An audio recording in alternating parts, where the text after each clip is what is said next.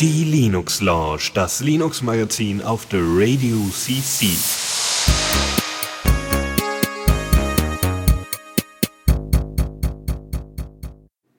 Hallo und herzlich willkommen zur Linux Lounge auf the Radio CC zur 161, nee, 200, 261. Folge. Äh, wieder mal an unserem, äh, an einem Sonntag. Ähm, und äh, Chris ist auch mit dabei. Hi. Moin, moin. Ja, Michael ist leider derzeit verhindert und macht aber nix. Äh, wir werden, wir beiden Quasselstrippen werden ja jetzt heute, so, hätten sowieso den Großteil eingenommen an Thematik. äh, oder? Also, ja, ist so. Weil, äh, also wir werden heute exzessiv über unsere Erfahrung mit der Steam Deck äh, sprechen. Genau. Äh, wie schon angekündigt. Dafür begeben wir uns aber erst später in die Zockerecke und deswegen ne, erst die Pflicht, dann die Kühe ja, äh, und äh, deswegen äh, würde ich äh, behaupten, wenn wir jetzt nichts weiteres vorher haben, müssen wir vorher noch irgendwas sagen? Nö, ich glaube, äh, wir können loslegen. Dann geht's doch los mit Neues aus dem Repo. Und äh, ja, da bist du derjenige, der beginnt. Ja, richtig. Ähm, ich fange mit etwas an, wo ich mich ja jetzt schon vermisse, weil es ist in Rust geschrieben.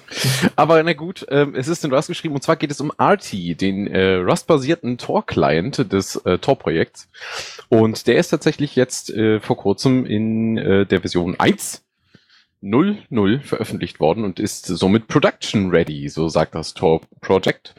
Und das ist eine komplette Reimplementierung des bekannten auf C basierenden CLI Proxys von Tor. Und ja, das, äh, da haben sie in ihrem Blogbeitrag, den wir in euren Show Notes verlinken werden, sehr ausführlich darüber berichtet, wie sie damit umgegangen sind. Und äh, nach deren Aussage war die Umstellung auf Rust ein definitiver Erfolg, ein definitive Success. Also sie sagen, das war eine gute Idee, haben sie gerne gemacht. Es war auch sinnvoll, das zu tun. Und äh, ja, damit haben wir jetzt einen moderneren CLI-Proxy namens Arti. Ja, das hört sich doch sehr gut an.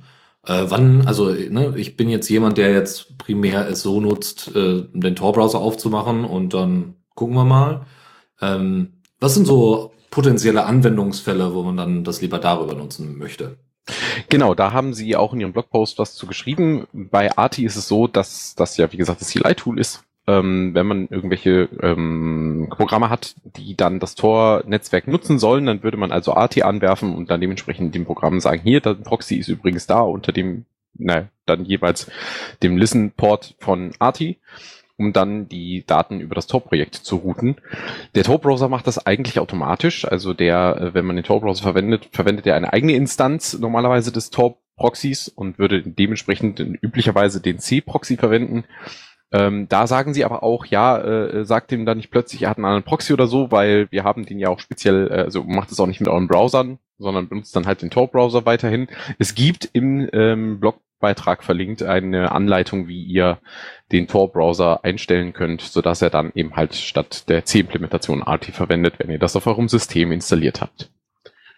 Ja, sehr schön. Ähm, haben Sie noch irgendwie was dazu geschrieben, warum das jetzt so ein großer Erfolg war, außer dass Rust halt viele Vorteile hat, aber. Ähm, ja, genau. Also einmal die, äh, dass sie ähm, nach deren Ansicht ging die Entwicklung halt verhältnismäßig schnell ähm, und sehr bugfrei. Also wenn man sich an alle, ähm, sag ich jetzt mal, Vorgaben oder auch äh, ähm, ja, ähm, Werte und Regeln, die äh, Rust so bietet, äh, hält und dementsprechend sich äh, mit allen Vorteilen des Compilers eben äh, an die Entwicklung macht, dann kommt man da sehr schnell, wenn man erst einmal verstanden hat, wie Rust so als Sprache funktioniert, kommt man da sehr schnell rein. Und sie sagen, das war äh, halt super, weil man eben halt dann sehr test-driven arbeiten kann. Es ist, muss sich nicht großartig über ähm, ja, Speicherlecks und dergleichen Gedanken machen, weil das alles vom Compiler schon irgendwie geregelt wird. Und ähm, ja, sie sagen halt, äh, es war halt auch bei der Gelegenheit, die äh, dann auch die Möglichkeit, aus den vergangenen, aus der Vergangenheit zu lernen und halt auch von der Softwarearchitektur her einige Dinge äh, neu zu machen, äh, beziehungsweise eben halt neu zu denken und dementsprechend äh, ja auch einfach eine modernere Implementierung zu machen, im Sinne dessen, dass halt die EntwicklerInnen sehr viel erfahrener sind jetzt, im, was die Fachlichkeit vom Tor-Projekt betrifft. Ja, super. Das hört sich ja fantastisch an. Gerade für so ein Projekt dann eben eine schnelle Entwicklung zu haben, weil man muss ja sagen, das Talk Project, das ist ja jetzt nicht so was wie OpenSSH oder so, was, ähm, wie soll ich sagen, zur normalen Infrastruktur des Internets gehört, auch wenn ich das gerne so hätte, aber ähm, wie soll ich sagen, das ist immer noch ein spezielles, spezielles Projekt mit, einer, mit einem speziellen Ansatz, mit einer äh, speziellen Zielgruppe auch, ähm, auch wenn eigentlich alle äh, gerne viel mehr Tor nutzen sollten. Ähm, aber, ne, also es gehört jetzt nicht zur Standardinfrastruktur, die irgendwie von großen Firmen oder sowas, weiß ich nicht, wie Docker oder sowas verwendet wird. Und da ist es dann umso schöner, wenn man dann merkt, ah, guck mal, äh, mit so Umstellungen auf bestimmte Programmiersprachen oder so, äh, kriegt man sogar nicht nur äh, schnell hin, sondern auch noch äh, deutlich, also nicht nur besser hin, sondern auch noch schneller. Und das ist äh, und auch deutlich sicherer vor allen Dingen. Ne? Ja. Also auch da, man vermeidet halt viele Einfallstore für Angreifer, äh, wenn man ähm, halt zum Beispiel seinen Speicher sicher hat und dergleichen. Absolut, sehr schön. Ich habe ein kleines Tool mitgebracht, äh, das in eine ganz andere Richtung geht, nämlich Toot Group. Das habe ich zufällig bei einem Kollegen gesehen, der das für einen seiner Hauptaccounts, also die von mehreren Leuten betrieben werden sollen, also ein bisschen, wie soll man sagen, äh, Hackerspaces oder andere Bereiche, ähm, also Accounts, die von mehreren, also Mastodon-Accounts, die von mehreren äh, äh, gleichzeitig betrieben werden sollten, aber nur, wo, wo nicht alle das Passwort sharen müssen oder so. Und äh, Toot Group ist einfach ein Python-Skript. Ähm, das ist auch cron-basiert. Äh, das, äh, man hat die Möglichkeit, einfach, ähm, man hat diesen Hauptaccount, nenne ich den jetzt mal. Also wir von The Radio CC hätten jetzt den, diesen The Radio CC Account. Wir hätten unsere privaten Accounts gefollowed. Also The Radio CC würde unseren privaten Accounts followen und dann hätten wir damit die Fähigkeit an diesen Bot oder beziehungsweise an diesen Account mit äh, einem Ausrufezeichen und einem Ad-Namen äh, entsprechend, also ein Ad, äh, also Mentioning, äh, einen Beitrag, hätten wir damit die Möglichkeit, äh, einen Post zu generieren. Also zum Beispiel Direct Messages könnte man damit machen. Ne, also ich gehe dann einfach nur noch auf den The Radio CC, also mit meinem privaten Account, auf den The Radio CC Account, von dem ich jetzt mal angenommen nicht das Passwort hätte, äh, gehe da drauf, äh, schreibt dem eine private Nachricht, was der Inhalt sein soll, den, den das Ding ähm, teilen soll, also als Hauptaccount und äh, somit kann ich dann quasi über die, in den Inhalt der Direct Message kann ich dann äh, über den The Ready CC Account posten. Alles ein bisschen kompliziert jetzt erklärt, aber ich hoffe, das ist irgendwie nachvollziehbar. Ne? Also man hat auch noch, ja. Also es ist quasi so, dass du dann, ähm, wenn du an den äh, Account, hinter dem dann der Bot hängt, diese, diese Tool-Group-Bot, ähm, wenn du an den eine private Nachricht schreibst, als jemand, der da eben sozusagen autorisiert ist, durch das Followen, durch den, durch den Account, mhm. ähm, dass das dann von dem Bot gepostet wird im Namen des Accounts, zu dem er gehört. Das heißt, das wird, man würde nicht mehr sehen, das hat jetzt zum Beispiel äh, der, der, der, der Chris geschrieben, sondern er würde dann eben entsprechend äh, ähm, The Radio CC würde dann schreiben, das, was ich halt in der Direct Message dahin geschrieben habe. Versteht das richtig? Genau so ist es, ja. Ah, okay okay, das ist natürlich cool, weil ich, diese Gruppen kenne ich schon aus Mastodon, also da gibt's hier verschiedene irgendwie Implementierungen für, ähm, aber dass die selber auch Sachen posten können, war mir neu. Das finde ich ziemlich cool. Das ist eine ne, nette Sache, weil eben halt, wie du sagtest, für so äh, irgendwie, ähm, sei es mal Accounts, die Communities oder so repräsentieren, ist das total nützlich. Ja, genau so ist es. Ähm, also Organisationen beispielsweise, ja, wo es genau. einfach mehrere Autoren gibt äh, oder Autorinnen, die nicht ähm, alle Zugriff auf den Account haben sollen, wo dann irgendwie der äh, technische Admin einfach nur noch sagen muss, okay, ich follow mit dem Passwort, was ich von dem Hauptaccount habe, äh, follow ich einfach nur den Leuten, die autorisiert sind und die können darüber posten. Ne? Aber das immer noch quasi ne, die Macht bei dem einen mit dem Passwort bleibt, der auch Sachen löschen kann. Das ist so ein bisschen das Problem. Wenn man die Sachen per Direktnachricht rausgeworfen hat, ähm, dann gibt's halt nur, äh, nur die Möglichkeit, dass anderweitig, also über den Admin, in Anführungszeichen des Accounts mit Passwortzugriff, äh, dann diese Sachen auch wieder zu redacten und wieder zurückzuziehen. Ähm, man hat aber noch andere Möglichkeiten. Man kann mit dem Ausrufe-Add-Symbol, also mit, wenn man den, den ähm, Bot, wie gesagt, direkt äh, per Direktnachricht ähm, äh, kontaktiert und da den Post reinpackt in die Direktnachricht, dann postet er das. Wenn ich ein Ausrufezeichen-Add-Symbol verwende, äh, dann habe ich damit die Möglichkeit, dass er, äh, dass der Bot weiß, ah, okay, das soll reshared werden. Ähm, und somit kann man eben halt auch seine eigene, wenn man möchte, seine eigenen Beiträge boosten, ohne das Ding jetzt komplett, also Beispielsweise, man, wir, ich, also du hattest jetzt irgendwie eine Ankündigung gemacht äh, für äh, unsere Sendung heute, ja, hier das und das kommt. Ähm, und ich möchte jetzt quasi nie, diesen Inhalt nochmal boosten, dann könnte ich das darüber machen, anstatt das Ding dann komplett mit neuem Text zu befüllen. Ne? Also das heißt, es hat diese Gruppenfunktion, die man bereits kennt. Das hat auf der anderen Seite die Möglichkeit, direkt im Namen des Accounts Sachen zu posten. Und das ist sehr simpel. Also es ist wirklich einfach nur ein Python-Skript, äh, angeschlossen an einen Cronjob, der regelmäßig guckt, ob es da irgendwelche ähm, irgendwelche äh, äh, ja, Mansions gab und dann wird das rausgeworfen. Das ist ganz nett. Ja, auf jeden Fall. Ich habe gerade noch darüber nachgedacht, ich kenne das von der anderen Gruppe, von dieser anderen Gruppenfunktion. Ich glaube, äh, A-Gruppe oder sowas ist der Server, der dahinter hängt. Der hat da so einen Bot und der macht das genau andersrum. Also wenn du den normalen Menschen, dann boostet er das einfach nur nochmal, was du gepostet hast, wenn du es halt in der öffentlichen Message hast. Aber da hat er diese direkt diese diese direkt halt nicht. Also genau. dass man, dass er dann eben halt dann so eine Nachricht raushaut. Ich meine, gut, hier ist halt die Syntax genau andersherum. Wahrscheinlich, weil einfach der Gedanke hinter Tool Group halt einfach genau anders war, dass quasi der Standardfall eher ist, dass man was im Namen dieser Community oder des, der Organisation posten möchte. Ähm, Finde ich aber von daher auch vollkommen valide. Man muss es halt wissen, was für ein Bot dahinter hängt. Genau. Und das ist auch, das Schöne ist ja, das ist auch etwas, was du einfach, ähm, weiß nicht, wenn derjenige, der den, äh, den Zugriff auf diesen Hauptaccount hat, äh, wenn der einfach, was weiß ich, ein kleines Raspberry Pi oder was ich, ein Laptop, den er die ganze Zeit laufen lässt oder so, wenn der quasi, also der braucht dafür nicht unglaublich aufwendigen Kram. Ne? Du musst ja kein Docker-Image und sonst irgendwas, sondern du brauchst dieses verdammte Skript, fügst äh, die Sachen in die Configs ein und dann läuft das einfach im Hintergrund. Ne? Ja, voll gut. Fertig. Ähm, was übrigens damit auch möglich ist, wenn der Cronjob, wie gesagt, auch wirklich durchläuft, ähm, ist, man kann das koppeln, das habe ich auch schon mal äh, bei, bei einem Account gemacht. Also jetzt nicht bei The Radio CC, sondern bei einem anderen Account, ähm, äh, das zu planen. Also ich habe meine Direktnachricht an diesen Bot geplant. Und das heißt, ich konnte dann damit sagen, bitte schreibe erst diese Direktnachricht um 10 Uhr und dann kann dann eine Minute später oder zwei Minuten später kam dann der Post dann entsprechend bei dem Hauptaccount an. Und das ist, äh, ne, also solche Sachen kann man dann schön kombinieren. Ähm, ich erwähne das immer wieder, weil das dieses äh, automatische Posten bei Mastodon ja eine versteckte Funktion ist, die supported wird, so dass der Beitrag beispielsweise auf dem Server auch hinterlegt wird. Ne? Das heißt, ihr habt einen Client, mhm. der das supportet, wie Fedilab, Tusky kann es glaube ich inzwischen auch und äh, Zengi auf dem Desktop. Ja, und dann werden die Sachen dann äh, ähm, zeitgestaffelt gepostet. Ähm, so haben, hab, haben wir übrigens die letzte Nachbereitung unserer Sendung gemacht. Also wir haben jeden Tag einen Post rausgehauen, wo wir dann auch gemerkt haben, dass irgendwann die Aufmerksamkeit nicht so nicht mehr so hoch war, obwohl wir viele unterschiedliche Themen rausgezogen hatten. Ähm, aber äh, jetzt hier zum Beispiel die ganzen Ankündigungen für die Sendung, jetzt äh, die letzten drei oder vier Posts und so, die waren ja, alle die waren auch geplant, ja. Genau. Ja, so, und das kann man, kann ich nur empfehlen. Äh, sucht euch auf jeden Fall einen Client, der das kann. Ich weiß nicht, ob das die normale Mastodon-App überhaupt supportet, aber Fedilab und ich glaube Tusky haben den Support dafür drin. Gut, dann gehe ich weiter zum nächsten Thema. Ich habe euch ein Update für OpenWrt mitgebracht, Version 22.03. Und ähm, das bringt ein paar Verbesserungen mit sich. Ähm, Firewall 4 ist da jetzt drin mit äh, auf Basis von den F-Tables.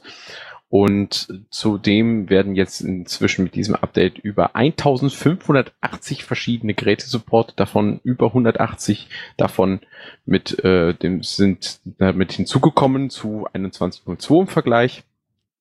Und diese Version äh, bringt nun auch Support für über 15 Geräte, die äh, Wi-Fi 6 fähig sind. Ähm, das sind all jene genau, die den MediaTek MT 7915 Wi-Fi-Chip verwenden. Die können jetzt auch alle Wi-Fi 6 mit Hilfe von OpenWRT nutzen. Ähm, diese Funktionalität soll natürlich auch für andere Chips äh, erweitert werden. Aber Wi-Fi 6 ist noch verhältnismäßig jung zumindest, was äh, was die Verbreitung betrifft äh, an, an Hardware und dementsprechend kommt das jetzt so nach und nach. Ähm, zudem gibt es in der GUI des äh, von OpenWrt Lucy jetzt einen Dark Mode, äh, Dark Mode, meine Güte, Sprache heute schwierig.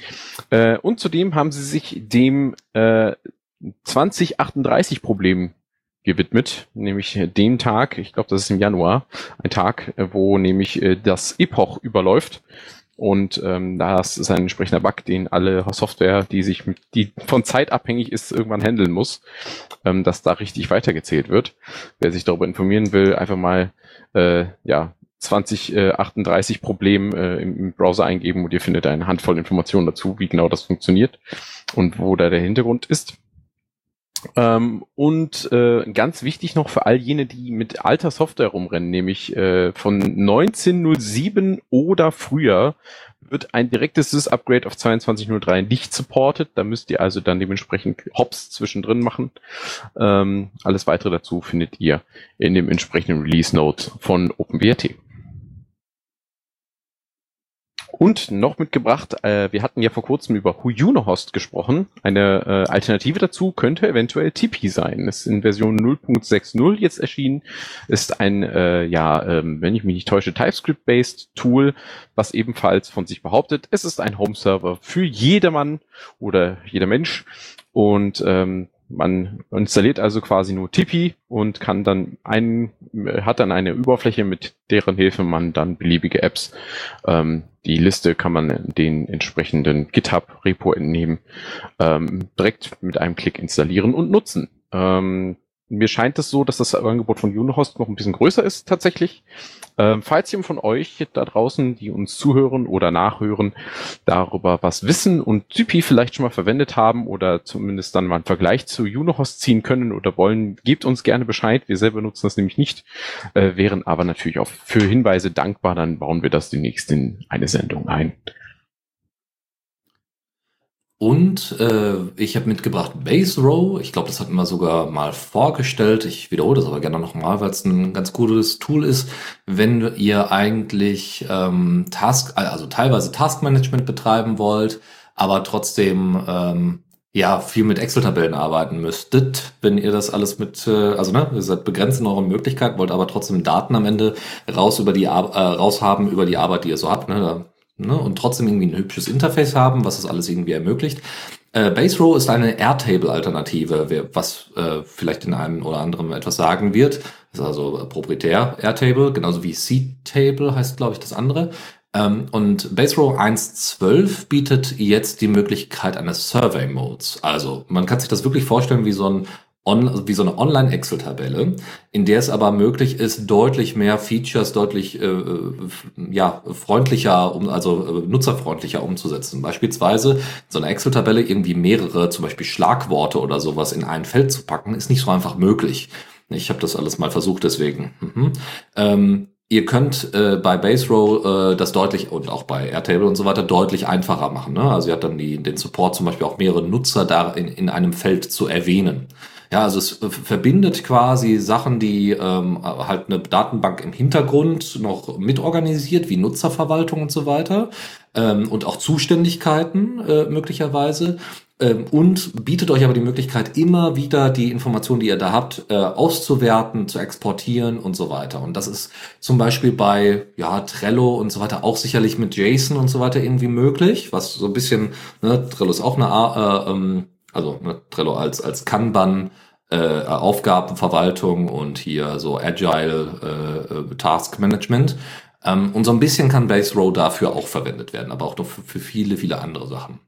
Jetzt in der neuen Version ist es so, dass es einen Survey Mode gibt. Äh, das ist besonders interessant für diejenigen, die, ähm, also da geht es wirklich um Nutzerfreundlichkeit, ja. Also ihr wollt bestimmte Informationen von Leuten, die normalerweise mit der IT nicht so wahnsinnig viel zu tun haben. Weiß nicht, ihr wollt eine Liste von Inventar, also Inventierung im Hackerspace. So ganz simpel. Was ein bisschen blöd wäre, weil die meisten kennen sich wahrscheinlich mit der Technik aus, aber vielleicht nicht alle auf demselben Level. Also, was ihr macht, ihr setzt äh, entsprechend Base Row auf und könnt dann sagen, wenn du hier ein neues Objekt hinzufügen möchtest, also äh, was weiß ich, äh, die äh, alten Vortragslaptop oder sowas, der soll inventarisiert werden.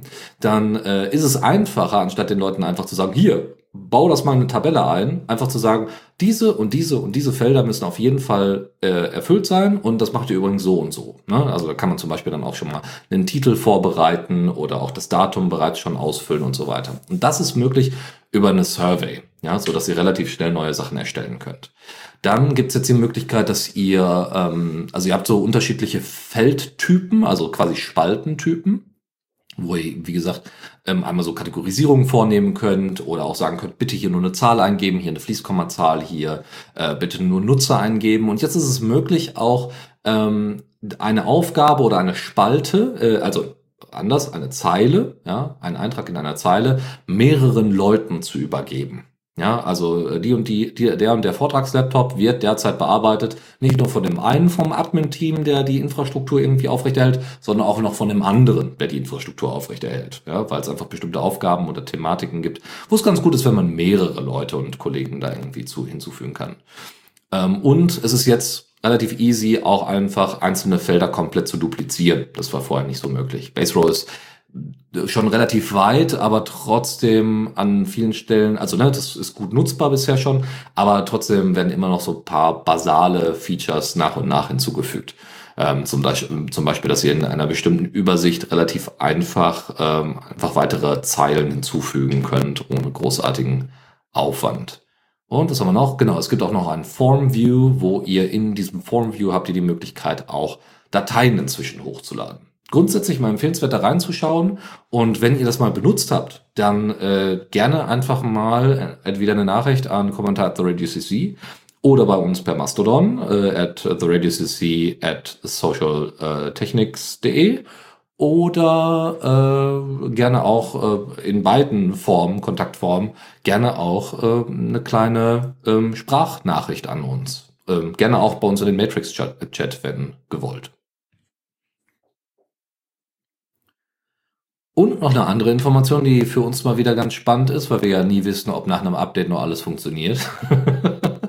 Nämlich Pipewire. Pipewire 0.3.57 ist jetzt veröffentlicht worden.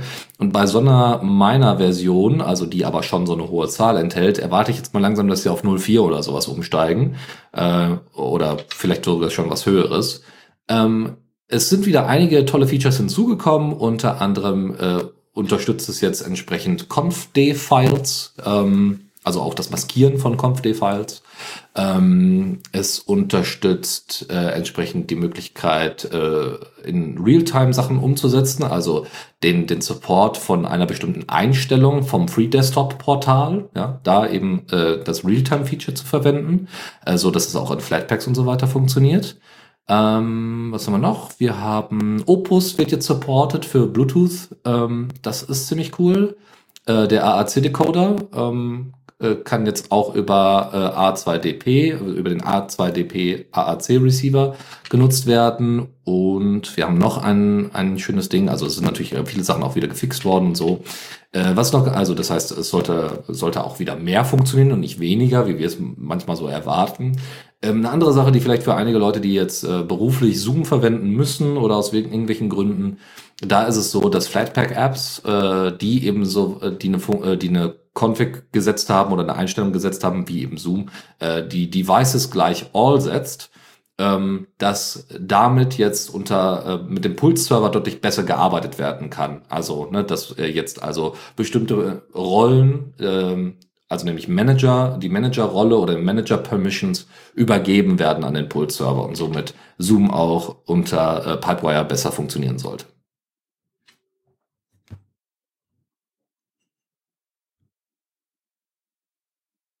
Gut, ich habe euch noch ein letztes bisschen was mitgebracht. Und zwar OBS Studio Version 28. Die Version 28 stellt, äh, in, oder in Version 28 hat das OBS-Projekt äh, auf Qt 6 umgestellt und das ist relativ wichtig zu wissen, denn das ändert einiges, aber zuerst einmal nochmal die Warnung, die eigentlich mit fast jedem Update kommt. Es stellt bitte sicher, bevor ihr updatet, dass alle eure Plugins funktionieren und auch für die aktuelle Version unterstützt werden. Äh, da habe ich letztens noch ein Gespräch mit einem bekannten Streamer gehabt, äh, ein Freund von mir, der dann so sagte so, ah, weißt du eigentlich schon, dass die neue Version draußen ist? Ich so, ja, da rede ich in der Linux Launch drüber. Und er sagte so, ja, sei vorsichtig, wenn du Plugins hast. Das könnte sein, dass die nicht funktionieren. Ich so, steht ja auch zum Glück immer in den Release Notes drin, dass man darauf achten soll. Aber was bringt denn nun die neue Version? Einmal bringt sie 10-Bit SDR und HDR Encoding Support. Das ist relativ spannend, weil das vor allem das HDR-Encoding war wohl viel angefragt. Und außerdem bringt die Umstellung auf Qt 6 ein Support-Drop für einige Systeme und das ist auch nicht unrelevant und zwar wird damit Windows 7 und 8 nicht mehr supported, ebenso wenig macOS 10, 13 und 14 und Ubuntu 18.04 wird ebenfalls nicht mehr unterstützt und basically alle 32-Bit basierten Betriebssysteme. Das ist für manche vielleicht jetzt keine schöne Nachricht, denn ich weiß, dass es immer noch einige Leute gibt, die äh, 32-Bit-Systeme benutzen, teils aus Kostengründen, teils einfach auch, ähm, weil man äh, ja immer noch ein funktionierendes System hat und damit zufrieden ist.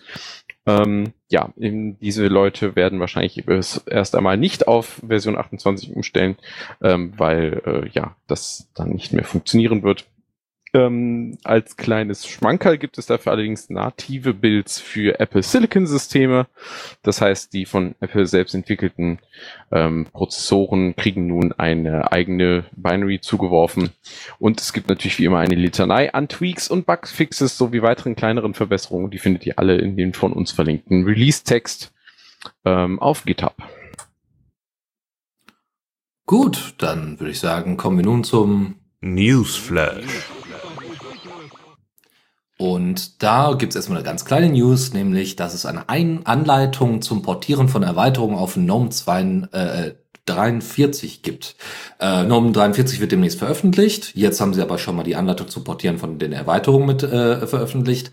Ähm, man muss ganz klar, also ist schon ein bisschen länger her, man muss ganz klar sagen, dass das eines der Kernprobleme meistens bei einem, äh, beim GNOME-Update ist äh, wenn die GNOME Shell äh, ja bestimmte Funktionen nicht mehr supportet und so weiter. Und gerade GNOME 43 hat nochmal einige neue Features bekommen, äh, so dass einige, also gerade wenn es so um dieses dieses schnelle Menü geht, also hier dieses dieses Quick Quick Access Menü, das haben sie ja deutlich erweitert. Also wenn man rechts oben mit der Maus äh, hineingeht äh, in das, äh, da wo man auch dann entsprechend äh, sich abmelden kann, äh, das Wi-Fi auswählen kann, die Lautstärke einstellen kann, das haben die deutlich überarbeitet. Das heißt, wenn ihr irgendwelche ähm, Plugins und Erweiterungen und so weiter von GNOME habt, äh, dann, äh, also Extensions, dann bitte unbedingt mal nachschauen, ob äh, da schon die Entwicklung begonnen hat für GNOME 43, damit ab Release auch die Sachen entsprechend supportet werden. Das ist immer so ein bisschen problematisch, weil ich kann da nur bedingt äh, äh den GNOME-Entwicklern irgendwie einen Vorwurf machen. Natürlich wollen die irgendwie vorankommen. Ähm, aber dadurch, dass die ganzen Erweiterungen, bis auf wenige Ausnahmen, halt nicht offiziell von, äh, von GNOME, von der GNOME Foundation kommen oder von GNOME-Entwicklern, ja, kann man da wenig zu machen, außer zu sagen, hier, wir haben schon mal die Dokumentation fertig, weil du hast ja auch einen Feature Freeze und so weiter und so fort. Und da muss dann auch klar sein, wie denn diese Extensions am Ende aussehen müssen, damit das ordentlich läuft. Aber wir hoffen mal, dass jetzt der Übergang durch solche äh, Frühveröffentlichungen, sagen wir mal, äh, deutlich besser funktioniert und ähm, wir nicht so lange warten müssen, bis vielleicht einige Erweiterungen dann den Support mit dabei haben. Dann nochmal äh, in Bezug auf Norm 43 eine Information, die sich aber auch schon auf die vorangegangene Norm 42 Version teilweise bezieht. Wir fragen uns ja immer mal wieder, weil jetzt vielleicht nicht mehr so wahnsinnig viele äh, vielleicht Ubuntu nutzen, aus unterschiedlichen Gründen, vielleicht weil sie Snaps supporten oder weil sie dann irgendwelche komischen Erweiterungen haben, die man irgendwie nicht so ganz mag oder ne, weil man irgendwie Canonical, ja, Canonical ist halt Canonical. Ähm, aber es, ich bin auch immer wieder gerne bereit, äh, anzumerken, wenn Canonical Gutes leistet. Ne? Kann ja nicht jedes Mal so sein, aber äh, in dem Fall würde ich behaupten, schöne Sache. Auch wenn die nicht sofort immer überall in allen Open Source Projekten direkt spürbar ist. Also, Canonical hat ein Feature entwickelt, das nennt sich äh, Dynamic Triple Buffering. Das ist ein Feature, was in GNOME zwar, äh, also in Matter, also dem Fenstermanager, von GNOME 43 als auch 42 es ermöglicht, dass die Performance auf gerade Intel-basierter Grafik und Raspberry, also, so, und auch kleinerer Grafik wie Raspberry Pis und so weiter deutlich besser funktioniert. Und dementsprechend ist Ubuntu in der, äh, in der Distro 2204 deutlich, äh, nee, zwei, doch, 2204, äh, deutlich fixer unterwegs, als wenn man ein natives GNOME einfach so installiert. Ja, also zumindest äh, fixer, wenn man auf einem relativ, äh, also auf Intel-Grafik arbeitet oder auf dem Raspberry Pi vor allem. Leider hat weder das Feature bei GNOME 42 noch bei GNOME 43 es geschafft, äh, upstream zu landen. Somit ist also GNOME 43 leider auch wieder mal ohne dieses Feature ausgekommen, was ein bisschen schade ist. Die bereiten das aber vor, dass wenigstens dann bei GNOME 44 dieses Feature dann entsprechend nachgereicht wird und somit hoffentlich zu, einem, äh, zu einer Verbesserung unter GNOME führt. Wir kommen nämlich gleich noch zu einem anderen Thema, obwohl wir schließen es direkt an, nämlich die GNOME Shell on Mobile. Es gibt nämlich ein GNOME Mobile Interface und da spielt das mit Matter und GNOME Shell auch eine Rolle, weil die haben das, äh, es gibt halt jetzt gerade eine neue Entwicklung, da hatten wir, glaube ich, auch letztes Mal sogar schon mal drüber gesprochen, ähm, dass es ein Mobile Interface für die GNOME Shell geben soll, die quasi direkt integriert ist, ne, mit Gesten, Support und, und, und. Ja, wo man also kein, nicht sowas wie Fosh haben muss, wo es nochmal einen Fork davon gegeben hat, sondern wo die Features alle direkt in der GNOME Shell integriert sind. Und da war quasi eine der äh, primären äh, Äußerungen, naja, also die Performance ist halt nicht so super geil, wenn du ein relativ schwaches Gerät hast wie das Pinephone beispielsweise. Also kommen wir zu der Nachricht, nämlich GNOME Shell on Mobile. ist, wie gesagt, auch äh, ausgestattet mit einigen Einzelpatches für die Gnome Shell, als auch Matter, dem Fenstermanager, und kann inzwischen eine sehr, sehr gute 2D-Gestensteuerung und Gestennavigation. Ähm, es ist nämlich so, äh, ihr müsst euch das vorstellen, ihr habt unten nicht so, äh, bei Forsch ist es so, dass ihr unten so einen, äh, so einen Pfeil habt, den ihr nach oben zieht, also einen Drawer, wo die ganzen Apps entsprechend drin zu finden sind. Das ist bei dem Gnome Shell und Mobile überhaupt nicht der Fall. Das ist sehr cool gemacht. Ihr habt unten eine Leiste, ja, das bleibt so, die relativ dünn ist. Da packt ihr euren Daumen oder einen anderen Finger drauf und äh, habt zum Beispiel gerade eine App offen und dann zieht ihr quasi von unten diese Leiste nach oben kommt somit in eine Zwischenübersicht, wo ihr unterhalb direkt schon alle Applikationen, die ihr auswählen könntet oder aufmachen könntet, auswählen könnt. Oder wo ihr dann, wenn ihr dann zum Beispiel nach links oder nach rechts swiped, also wie gesagt, immer noch den Daumen gedrückt halten, nach links oder rechts swiped, entsprechend in die andere App kommt. Also das heißt, ihr habt Multitasking mit nur einer Berührung. Und auch, wo ihr direkt Applikationen sofort schließen könnt, indem ihr nämlich von ganz unten von der Leiste den Daumen ganz nach oben zieht. Also ihr habt Firefox auf, legt den Daumen unten an die Leiste, wollt aber in Rhythmbox beispielsweise wechseln, dann swipet ihr nach links oder nach rechts, je nachdem, wo die App sich befindet. Oder ihr wollt Jiri öffnen, euren E-Mail-Client, dann legt ihr, wie gesagt, unten den Daumen hin, zieht das Ding nach oben bis zur Mitte und habt dann unten eben die Applikationsauswahl, wo ihr einfach eine neue äh, App entsprechend starten könnt. Und dann klickt ihr da drauf und habt dann Jiri offen. Oder ihr wollt äh, Firefox schließen, dann, wie gesagt, den Daumen nach unten setzen und dann nach oben durchswipen. Und das bedeutet, dass die komplett ohne separaten Homescreen auskommen und ohne App Drawer, weil bei Android ist es ja tatsächlich so, ihr habt äh, ja nur, was die App-Verwaltung angeht, habt ihr eine Ansicht für den Homescreen. Dann habt ihr einen eigenen App Drawer, den ihr extra aufmachen müsst.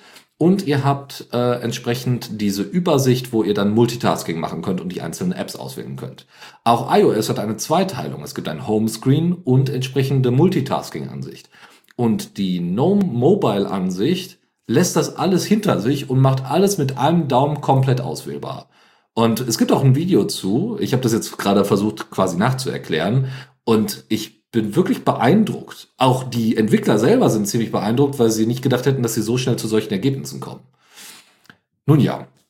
Sie haben noch ein paar andere Sachen gemacht. Sie haben zum Beispiel das äh, vorhandene On-Screen-Keyboard, was es äh, auf der GNOME Shell gibt und teilweise auch auf Fosch dann entsprechend verwendet wird, komplett ersetzt und neue Tricks hinzugefügt. Ja, ähm, dass man zum Beispiel, äh, na, wenn ihr gerade einen, ähm, wenn ihr gerade einen Button gedrückt haltet, ähm, und aber gar kein K zum Beispiel schreiben wolltet, ja, dann könnt ihr dann entsprechend zum L rüber swipen und dann, äh, dann da oder woanders hin mit dem Daumen gehen, gedrückt halt auf dem Touchscreen und könnt das dann lösen, ohne dass dieser Button dann gedrückt wird. Ähm, solche Features sind drin. Dann gibt es ja diese neuen Quick Settings, von der ich gerade gesprochen hatte, ne, die in, in der normalen GNOME Shell äh, oben rechts sind, zu finden sind. Ähm, dort ist es so, äh, dass die sofort supported worden sind bei diesen ganzen Erweiterungen und Branches jetzt bezüglich äh, GNOME Shell on Mobile. Ähm, was aber fehlt, ist der Support für Notifications. Also der ist zwar jetzt in den Patches mit drin und der musste halt entsprechend umgeformt werden, damit das funktioniert, damit man die Notifications sehen kann, auswählen kann und wegwischen äh, kann. Das musste aber neu kombiniert werden. Und da sind die sich noch nicht so wichtig, äh, sind sie noch, sich noch nicht so klar, wie sie das in Zukunft lösen wollen, damit das wirklich alles ein Interface am Ende ist, das sich immer nur anpasst, je nachdem, wie groß der Bildschirm ist. Es gibt auf jeden Fall noch ganz, ganz viele andere Sachen, die man sich, wie gesagt, immer in, dem, in den Blogbeiträgen anschauen kann. Also sie haben jetzt, glaube ich, innerhalb von einem Monat zwei Blogbeiträge rausgebracht ähm, und das ist wirklich, wirklich beeindruckend. Was kommen soll demnächst ist äh, dass man auch, äh, wenn der Lockscreen an ist, entsprechende Anrufe entgegennehmen kann, Notrufanrufe betreiben kann, haptisches Feedback soll supported werden, ein PIN-Unlock äh, soll ermöglicht werden, ähm, auch das äh, Terminal Keyboard soll angepasst werden, damit man es auf dem Mobile benutzen kann. Äh, grundsätzlich Custom Keyboard Layout sollen supported werden, auch für URLs. Äh, und ja, wie gesagt, die Notifications sollen erneuert werden, die äh, Taschenlampe soll schneller auswählbar sein und nutzbar sein und ähm, ja, auch Workspaces sollen, also Workspaces gibt's ja weiterhin, auch eben auf äh, GNOME Shell und Mobile. Ähm, und das, da soll dieses Reordering der Workspaces entsprechend supported werden. Deswegen wurde da auch, wie gesagt, nochmal gesagt, wenn ihr das selber ausprobieren wollt, könnt ihr entweder die Nightly Builds äh, von GNOME verwenden, von der GNOME Shell verwenden, oder noch besser, in Zukunft soll Post Market OS ähm, explizit die Mobile Shell supporten und ein eigenes Repository dafür anwenden und anlegen. Und äh, wie gesagt, wenn ihr no, äh, Pinephone Pro brau äh, nutzt dafür, das ist eigentlich nicht ausreichend. Das heißt, wenn ihr Geld in der Hand nehmen wollt, um diese Experience mit der GNOME Shell und Mobile tatsächlich zu haben, dann nutzt lieber am besten Librem 5, wenn ihr noch irgendwo eins herbekommt.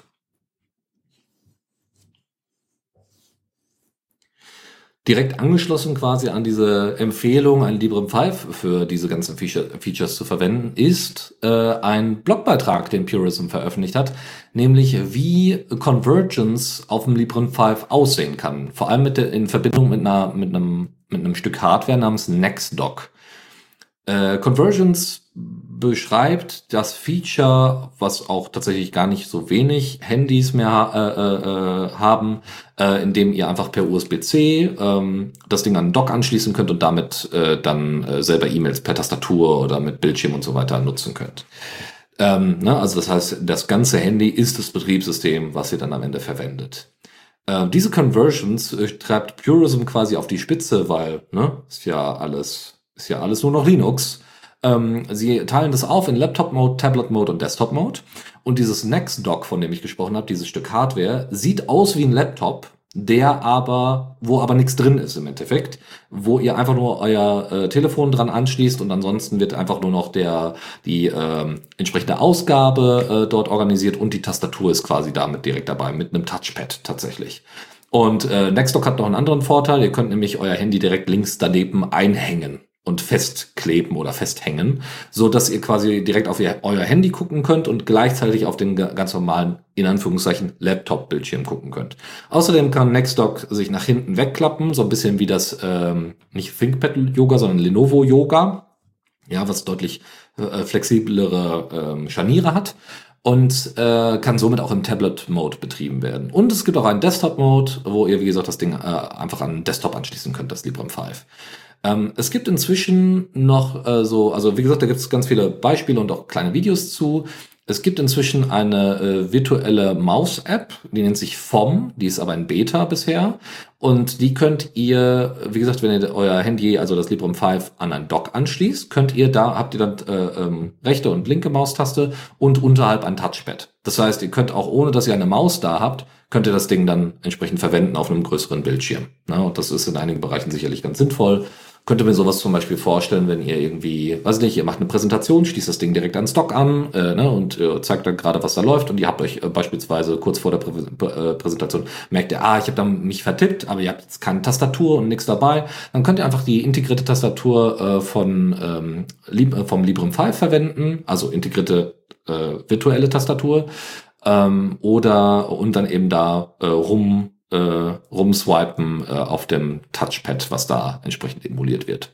Und das ist tatsächlich ziemlich beeindruckend. Also das äh, war ganz cool, das zu sehen, dass das Librem 5 das packt. Und äh, wer also noch ein paar Gründe benötigt, um ein Librem 5 zu kaufen, der findet das vielleicht darin.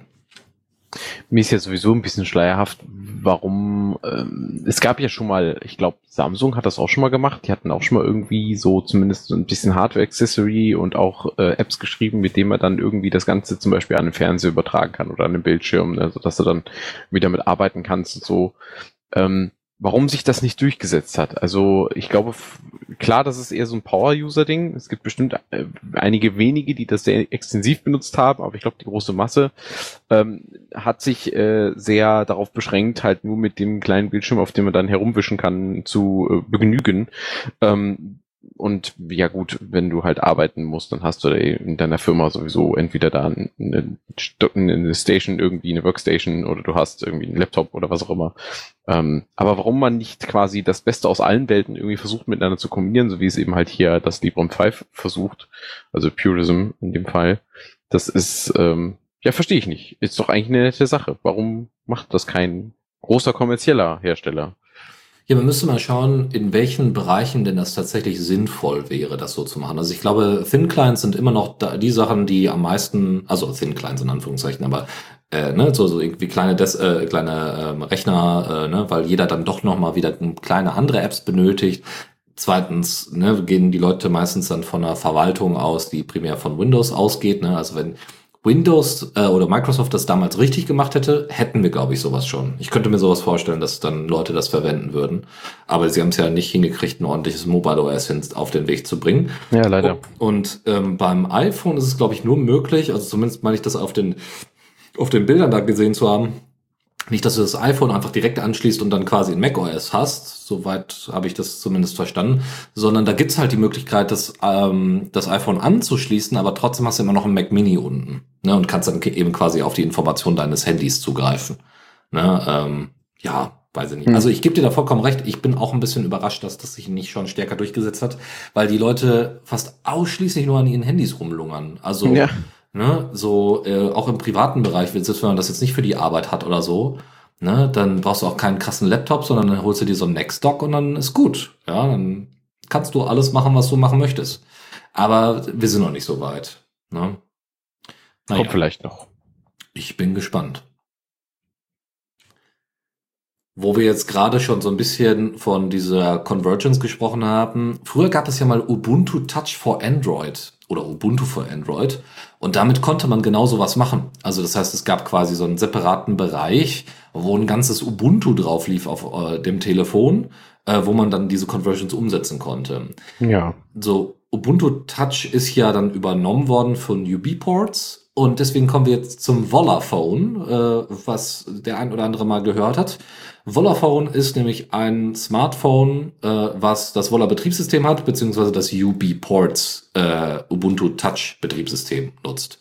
Ähm, die äh, Entwickler kommen aus Deutschland und auch die Firma, die dahinter steht, zwischen dem, hinter dem Volaphone, äh, kommt aus Deutschland. Die nennt sich Hallo Welt Systeme. Und die ist in den letzten Jahren einige Partnerschaften eingegangen. Zum Beispiel mit Gigaset aus, Bo äh, Gigaset aus Bocholt. Kennt ihr sicherlich von euren damals vielleicht G Siemens Gigaset, jetzt glaube ich nicht mehr. Äh, Handys, als auch von den Decktelefonen, die sehr, sehr bekannt waren. Dann äh, UB-Ports, die UB-Ports Stiftung, die der Ubuntu Touch weiterentwickelt, einem VPN-Anbieter namens HideMe, äh, einem der Suchmaschine Startpage und äh, MetaGer, die also oder MetaGer, die für anonyme Suchen im Internet zuständig sind, als auch dem E-Mail-Dienst Startmail. Dann haben sie noch weitere äh, Partnerschaften, nämlich mit Safety Brands, ähm, die nutzt nämlich die Möglichkeit, dass man äh, das Vodafone-Betriebssystem entsprechend anpassen kann, was ja ein großer Vorteil ist, wenn man dann nicht so ein bekacktes Android hat. Ähm, und äh, wo man dann eben Sachen optimieren kann. Nämlich, wo soll das Vodafone in Zukunft eingesetzt werden? Im Gesundheitsbereich. Und zwar in Kombination teilweise mit Krankenhäusern, heißt also auch mit Krankenwegen und Feuerwehren. Und diese äh, Safety Brands, die, also die, die das Unternehmen Safety Brands, äh, baut unter anderem Plattformen, die sich Safety E-Plattform nennen äh, oder äh, 112login.com und kann mit der direkten Integration im Woller Betriebssystem diese ganzen Features, die diese Plattform entsprechend bietet, deutlich aufwerten und optimieren. Ähm, und damit habt ihr dann zum Beispiel in eurem Telefon, das eben für den Notfall- und Gesundheitsbereich gedacht ist, äh, ne, also der, der, der, die Person, im, der Notarzt oder die Notärztin im Notarztwagen hat, äh, im Krankenwagen, hat halt äh, so ein Telefon und kann dort direkt eine digitale Rettungskarte sehen, ähm, oder äh, kann direkt Kfz-Kennzeichen überprüfen und so weiter und so fort. Ähm, und äh, wie gesagt, auch die Feuerwehr grundsätzlich bei einem Rettungseinsatz eben mit vielen Informationen aus der Einsatzstelle entsprechend äh, gefüttert werden. Wie ich ja schon sagte, die Anbindung an Kliniken ist auch gegeben, nämlich über GNU Health äh, was ich ziemlich geil finde. Wir hatten das irgendwann mal als Thema in der Linux Lounge. Das ist natürlich so ein very special interest Product, äh, weil ne, wer hat, nutzt das denn in seiner Freizeit? Niemand. Aber es gibt halt eine eigene äh, Association dafür, äh, GNU Solidario oh, oder Solidaro Association, die GNU Health betreibt. Also eine Verwaltungsplattform oder Verwaltungssoftware, auch unter GNU License und so weiter, GPL, für Kliniken, um, das so transparent ist, dass die Patienten selber auch angeben können, welche Daten denn tatsächlich äh, weitergeleitet werden und welche nicht und wer welche bekommt. Und äh, wenn man das alles quasi in das Vodafone integriert und diese ganzen Partnerschaften tatsächlich dann entsprechende Früchte tragen, muss ich sagen, bin ich sehr beeindruckt, was da in Zukunft noch auf uns zukommen wird, weil wenn man darüber den Weg, wenn, wenn man es darüber hinkriegt, tatsächlich wenn es auch erstmal in einem Spezialbereich ist, ein Linux-based Smartphone umzusetzen, auch wenn ich jetzt nicht so ein riesen Fan vom Ubuntu Touch bin, dann muss ich ganz ehrlich sagen, beeindruckend, wirklich beeindruckend.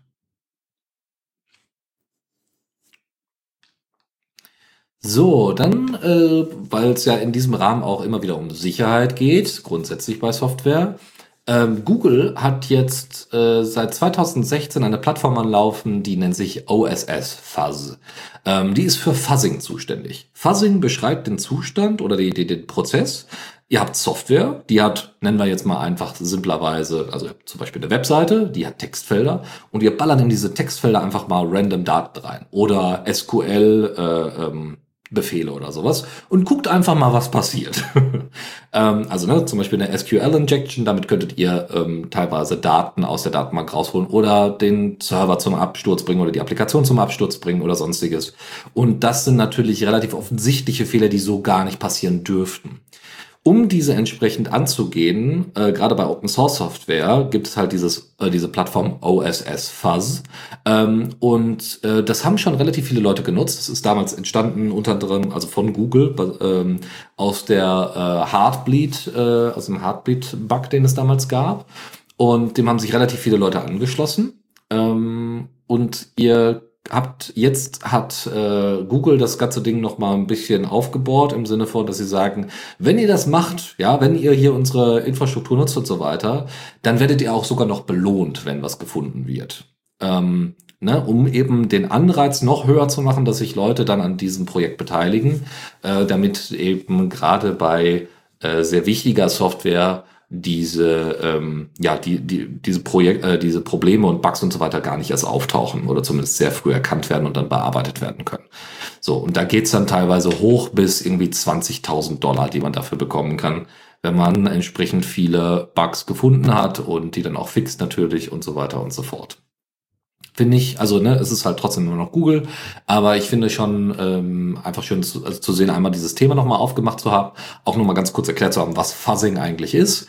Äh, weil Fuzzing gibt es tatsächlich erst seit 89, ja, das wurde von einem äh, Computer Science äh, Professor äh, an der UW Madison, nämlich Barton Miller heißt er, äh, erfunden in Anführungszeichen oder das erste Mal in einem Paper entsprechend so genannt. Ähm, heißt, ist gar nicht so uralt dieses Prinzip ähm, ist aber äh, in der Open Source Community immer noch eher ein Randthema, auch wenn es ein großes Problem ist. Ähm, und ich würde behaupten, dass äh, mit so großen Playern wie Google, die dann großes Interesse daran haben, dass die Open Source Infrastruktur ordentlich funktioniert, ähm, wie auch alle anderen, äh, dass das ganz gut ist, wenn Google ein bisschen was von seinem Reichtum da abgibt.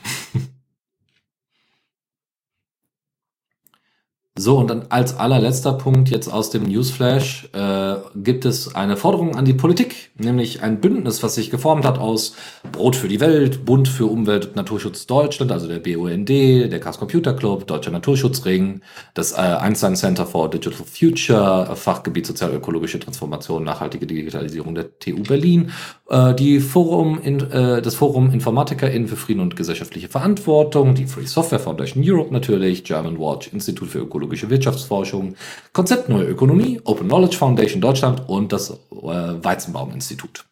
So, das, sind, das ist das Bündnis, was folgende Forderungen an die Politik sendet, nämlich auf Basis der jetzt bald anstehenden Bit- und Bäume-Konferenz. Die Organisationen fordern, dass die Politik die strategischen Rahmenbedingungen für die Digitalisierung am Natur-, Klima- und Ressourcenschutz sowie am Erhalt der Biodiversität ausrichtet nur so kann die Digitalisierung insbesondere in den Sektoren Energie, Mobilität, Landwirtschaft, Industrie und Konsum zu grundlegenden sozial-ökologischen Transformationen beitragen. Damit einhergehend müsse die Digitalisierung ein weltweites, faires Wirtschaftssystem unterstützen, das dem globalen Süden eine gerechte und wirtschaftliche Teilhabe ermöglicht. Lokale Gemeinschaften, zivilgesellschaftliche Gruppen und indigene Völker seien bei der Gestaltung der äh, globalen Digitalwirtschaft und Politik aktiv einzubeziehen. Mit ihren Forderungen gehen die Organisationen deutlich über die Ansätze der jüngst beschlossenen Digitalstrategie der Bundesregierung hinaus. So, dann werden noch weitere Sachen erwähnt, die schon mit dem Vorangesagten, was ich jetzt zitiert habe, ähm, äh, noch das Ganze noch ergänzen, zum Beispiel, dass es, äh, dass eine digitale Wirtschaft durch die komplette Wertschöpfungskette, die es bei der digitalen Wirtschaft gibt, ja, also von Hardware und Software und so weiter, immer ökologische und soziale Verantwortung trägt.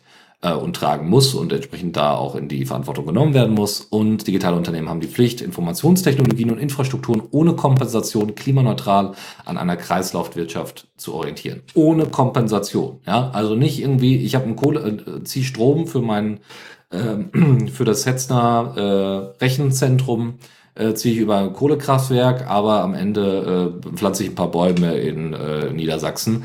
Das, äh, das geht auf gar keinen Fall nach den Forderungen der, der Organisation hier, die jetzt auch alles andere als unbekannt sind. Zudem sollen auch noch weitere Mitbestimmungs- und Grundrechte erweitert werden bezüglich Daten und Algorithmen. Das heißt, es soll Prüfkommissionen geben, die entsprechend auf diese Algorithmen schauen. Und das soll entsprechend mit zivilgesellschaftlicher Aufsicht stattfinden und nicht durch irgendwelche Firmen gegenseitig quasi.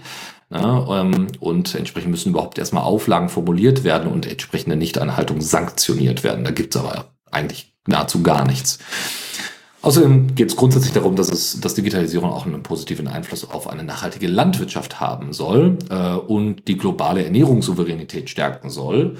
Ähm, zudem äh, auch bäuerlich-ökologische Landwirtschaft grundsätzlich und dieses Bedürfnis in Rechnung tragen soll, nämlich indem man eben unabhängig von Plattform, Saatgut und Landmaschinenkonzernen wird. Und das geht natürlich nicht, wenn so ein großer äh, Player wie John Deere oder Klaas entsprechende DRM und komische Lizenzgeschichten äh, da äh, organisiert, so dass du deinen Traktor nicht mehr selber reparieren kannst. Was es halt auch schon gibt, ja. Oder bei Saatgut ist natürlich klar Monsanto und weitere Akteure, also Bayer, ähm, die dann eine große Rolle spielen. Grundsätzlich geht es darum, dass äh, nachhaltig und ressourcenschonend gearbeitet wird und Datenschutz eben nicht als Hemmschuh missverstanden wird, sondern eben äh, genau wie IT-Sicherheit immer mitgedacht wird. Das zu den Forderungen dieses Bündnisses, wo der CCC, äh, BUND und auch die OKF, also die Open Knowledge Foundation, als auch die FSFE mit dabei ist. Ja, und wie gesagt, Ende des ähm, Monats in den Oktober hinein ist die Bits und Bäume Konferenz. Ähm, da geht dieses Bündnis jetzt äh, mit ihren Forderungen schon mal vorweg, damit das nochmal, damit sie somit den Rahmen setzen kann für das, was da kommen wird. Ja, ich kann mich da den Forderungen quasi ohne weiteres anschließen, glaube ich. Ich, ich sehe keinen Grund vernünftigerweise, wo man jetzt sagen müsste, ja, das ist, das funktioniert so aber nicht. Also, ja. ja, so sollte es sein. So sollte es laufen. Es ist, es, es, es nützt allen, sowohl diejenigen, die direkt daran beteiligt sind, als auch nicht. Ähm, und äh, vor allen Dingen auch äh, die, die, dass wir mantramäßig, äh, sage ich jetzt mal, immer noch fordern müssen, dass Datenschutz einfach mitgedacht werden muss, genauso wie IT-Sicherheit und dass es da noch kein Hemmschuh ist. Das, äh, ich bin's fast leid. Aber naja, man muss es immer wieder tun. Leider, man muss es immer wieder erwähnen. Also äh, ich finde das immer wieder ganz witzig. Ja, und dieser ganze Datenschutz, das verzögert alles. Leute, das tut es nicht. Ja, also gerade die DSGVO und so weiter. Es geht erstmal darum, dass es eine Reflexion darüber gibt, was ihr da eigentlich gerade tut. Ja, also klar, wenn ich irgendwie mit einer äh, Excel-Tabelle von Personen äh, und auf einem USB-Stick irgendwo rumlaufe, das geht einfach nicht. Ja, so. ist einfach nicht, nicht machbar. So. nicht ohne entsprechende Maßnahmen zumindest. Genau, natürlich. Ähm, verschlüsselter USB-Stick oder was auch immer. Also da gibt es genau. Möglichkeiten. Und das, wenn man das von Anfang an mitdenkt, hat man auch keine Probleme. Das ist halt genau der Punkt. Ähm, ich glaube, das ist einfach, ähm, dass das, das, das so moniert wird, ist einfach äh, dem zu schulden, dass Veränderung für Menschen anstrengend ist und man seine Gewohnheiten ändern muss. Und das ist, glaube ich, die Problematik dahinter. Ja, und dass die Dienstleister zum Beispiel in der öffentlichen Verwaltung und so weiter teilweise echt grottig sind. Also das heißt, du bist überhaupt froh, wenn deine Software, die du da, also die sowieso schon nicht toll ist, aber dass die überhaupt läuft teilweise. Und das ist einfach ein Riesenproblem, ja. Und dann kommt irgendwie einer noch um die Ecke und sagt noch so, hey, ja, deine Software stürzt regelmäßig ab und äh, irgendwie die äh, ITler, die äh, in der öffentlichen Verwaltung arbeiten, äh, da kriegen wir kein Personal mehr und so weiter und so fort. Äh, und, dann, und dann kommt noch einer um die Ecke und sagt so, aber der Datenschutz, äh, du drehst ja völlig am Rad, weil du kommst ja gar nicht mehr zum Arbeiten. Und das ist tatsächlich ganz einfacher Fakt äh, in den meisten öffentlichen Verwaltungen. Ja, und da kann man natürlich irgendwie laut drüber lachen, so von denen, dass sie das nicht auf die Kette kriegen. Aber das liegt nicht immer nur an der Veränderung an sich, sondern dass selbst wenn die Veränderung stattfindet, die nicht ordentlich vorbereitet ist, nicht ordentlich betreut wird oder ähm, stockt, äh, und zwar wirklich teilweise an ganz groben technischem Versagen oder beziehungsweise fehlenden Kompetenzen, aber nicht zwangsläufig beim Endnutzer, das sicherlich auch, aber auch einfach bei den Bereichen, wo die Leute die IT denn denn herbekommen und die, wo die zur Verfügung gestellt wird. Und das ist teilweise wirklich traurig. Gut, dann würde ich sagen, kommen wir jetzt zu unserer großen Lieblingsrubrik, wa? So ist es. Zockerecke. Und da darf ich beginnen mit This Month in Valoran und habe euch wieder ein paar kleine News mitgebracht. Ähm, zum einen hat die Integration von Fluent, die hatten wir euch ja schon äh, angekündigt in der letzten Folge, ähm, hat nun Fahrt aufgenommen. Tatsächlich sind schon die ersten Merch-Requests eingegangen, wo Fluent jetzt auch äh, in der ähm, CI-CD-Pipeline direkt mit ausgeführt wird. Wenn man irgendwelche Sprachanpassungen ähm, macht, wird das automatisch mit neu gebaut. Und äh, außerdem wurde der Buddy-Befehl eingeführt, also slash Buddy im, im ähm, Chat eingeben und dann kann man sich nämlich in-game den Charakter einmal neu designen. Auch viel gefragt jetzt, wo es ja vor kurzem ein Overhaul gab mit den ganzen, mit ganz vielen neuen Charakterdesigns und die kann man jetzt noch endlich auswählen. Eine neue Site wurde eingeführt, die sogenannte Sea Chapel. Ähm, an Küsten kann man die jetzt nun finden vorausgesetzt, sie werden da generiert. Und ein lang bestehender Bug wurde beseitigt, wo man manchmal, wenn man in der Lava stirbt, beim Respawnen am Lagerfeuer direkt wieder brannte. Äh, das wurde dann auch endlich mal beseitigt. Ja. Des Weiteren können Admins und Mods sich nun auch dann in Server einloggen, wenn diese voll sind. Das war früher immer ein bisschen problematisch, wenn dann der Server voll war und dann wurde, fing das große Griefing an oder Leute haben andere Leute genervt oder wie auch immer und dann konnte man nichts moderieren. Das ist jetzt kein Problem mehr, denn selbst dann, wenn der Server voll ist, können Admins und Mods sich immer einloggen. Ja, ich würde sagen, äh, es gibt noch ganz viel mehr, aber dieses Mal ist das tatsächlich gar nicht so. Tatsächlich gab es nicht mal Blogposts. Das Valorant-Projekt scheint gerade in eine Art Sommerloch zu stecken. Wahrscheinlich machen EntwicklerInnen gerade Urlaub. Kann ich verstehen. Oder haben es im August zumindest getan. Und dementsprechend, äh, es gibt keine neuen Blogposts. Ich habe mir die meisten der News habe ich mir jetzt aus Merch-Requests äh, im Projekt selber zusammengesucht, statt mich einfach an den Blogposts von Valorant selbst entlang zu hangeln. Aber ich denke, damit wird es demnächst dann auch wieder weitergehen. Ähm, ja, und meinethalben können wir direkt weitermachen mit unserem versprochenen großen Thema. ja, dann, dann noch kurz die Ergänzung zu, äh, zu den Thematiken bei Valoran, dass ähm, es, dass man da auch wieder merkt, ne, dass, äh, dass du dir das jetzt alles selber zusammensuchen musstest, ähm, wie wichtig da die Leute sind, die entsprechend Blogbeiträge und äh, die ganzen Features entsprechend zusammenfassen ähm, und äh, da quasi nochmal einen großen Dank nicht nur an die ganzen Portale, die wir ja hier auch immer wieder ähm, nutzen für unsere Themenauswahl ähm, und die ganzen Blogs und die ganzen Projekte und so weiter, sondern auch da nochmal äh, ganz herzlichen Dank äh, an die Leute, die, auch wenn sie nicht programmieren, entsprechend in den ganzen Open Source äh, Projekten unterwegs sind. Und das ist auf jeden Fall immer eine Aufgabe, wenn es so um, um äh, Öffentlichkeitsarbeit geht, ähm, die immer gerne, also die, die immer so ein bisschen, also an, an einigen Stellen echt vernachlässigt wird. Und die Projekte, die das erfolgreich hinkriegen, die äh, blühen dann auch auf. Also ich will da mal als ganz, ganz positives Beispiel mal äh, den Matrix-Blog nennen. Ähm, das, was die da teilweise aus der Community alles an Themen zusammensammeln, ist äh, sehr beeindruckend. Mal abgesehen jetzt von irgendwie Videos und so weiter. Aber was das an Zeit kostet, das alles zu filtern, entsprechend aufzubereiten und dann auf den Blog zu stellen, auch wenn man das halbautomatisieren kann an einigen Stellen, ähm, alle, die das tun, egal ob für ihr eigenes Projekt oder für andere oder äh, aufbereiten oder übersetzen oder sonstiges, Herzlichen Dank dafür. Ja, ihr leistet wirklich hervorragende und wertvolle Arbeit für uns, weil das erleichtert uns natürlich auch das Zusammenstellen. Das hast du ganz richtig gesagt, Dennis. Und ähm, ja, man merkt es auch zum Beispiel auch an Mindtest zum Beispiel, seitdem da sich ja jetzt die Community auch um einen Blog bemüht. Auch da steigert sich die Popularität jetzt noch noch schneller. Also es ist, äh, es hat mehr Zulauf. Das muss man echt sagen. Und jetzt würde ich am liebsten irgendwie so eine Art, weiß ich nicht, ich guck mal kurz, ob ich das hinkriege vielleicht. Ich schau mal ganz kurz. Ja, das funktioniert so nicht, glaube ich. Ah doch, vielleicht doch. Ähm, so, so eine Art, da hätte ich jetzt gerne so einen Sound gehabt quasi, den man jetzt irgendwie einspielt für unsere große Unterrubrik quasi. Hoppala, so das genau das gemacht, was er nicht sollte. Wie das immer so ist. Ups. Ja, machen wir mal aus hier. Ähm, und zwar, ähm, Willkommen zu Steam Deck, zu unserem Steam Deck Erfahrungsbericht. Chris und ich haben beide eine Steam Deck bekommen. Chris, du ein bisschen früher als ich. Mhm. Ja? Und du hast äh, meinen Neid natürlich da äh, wahrnehmen können. Ja, ich habe ihn äh, quasi ungefiltert abbekommen. Aber es hat ja nicht so lange gedauert. Also Chris, wann hast du deine Steam Deck bestellt? Äh, ich muss gerade überlegen. Ich glaube, das ist doch gar nicht so lange her. Das müsste jetzt vor so drei Wochen gewesen sein ungefähr. Kommt das hin? Ich müsste jetzt mhm. nochmal in den Chat gucken tatsächlich. Ja, drei oder vier Wochen auf jeden Fall, ja. Aber da hast du sie offiziell bestellt, aber du hattest sie registriert quasi, hattest du sie ja vorher, nämlich letztes Jahr im August, glaube ich, oder? Äh, ja, genau. Das ist ziemlich genau ein Jahr her. Genau, also ab, ab Release. So, ich wiederum hab dann, war dann ein bisschen zurückhaltender, überraschenderweise, und dann umso gehypter, als es dann soweit war.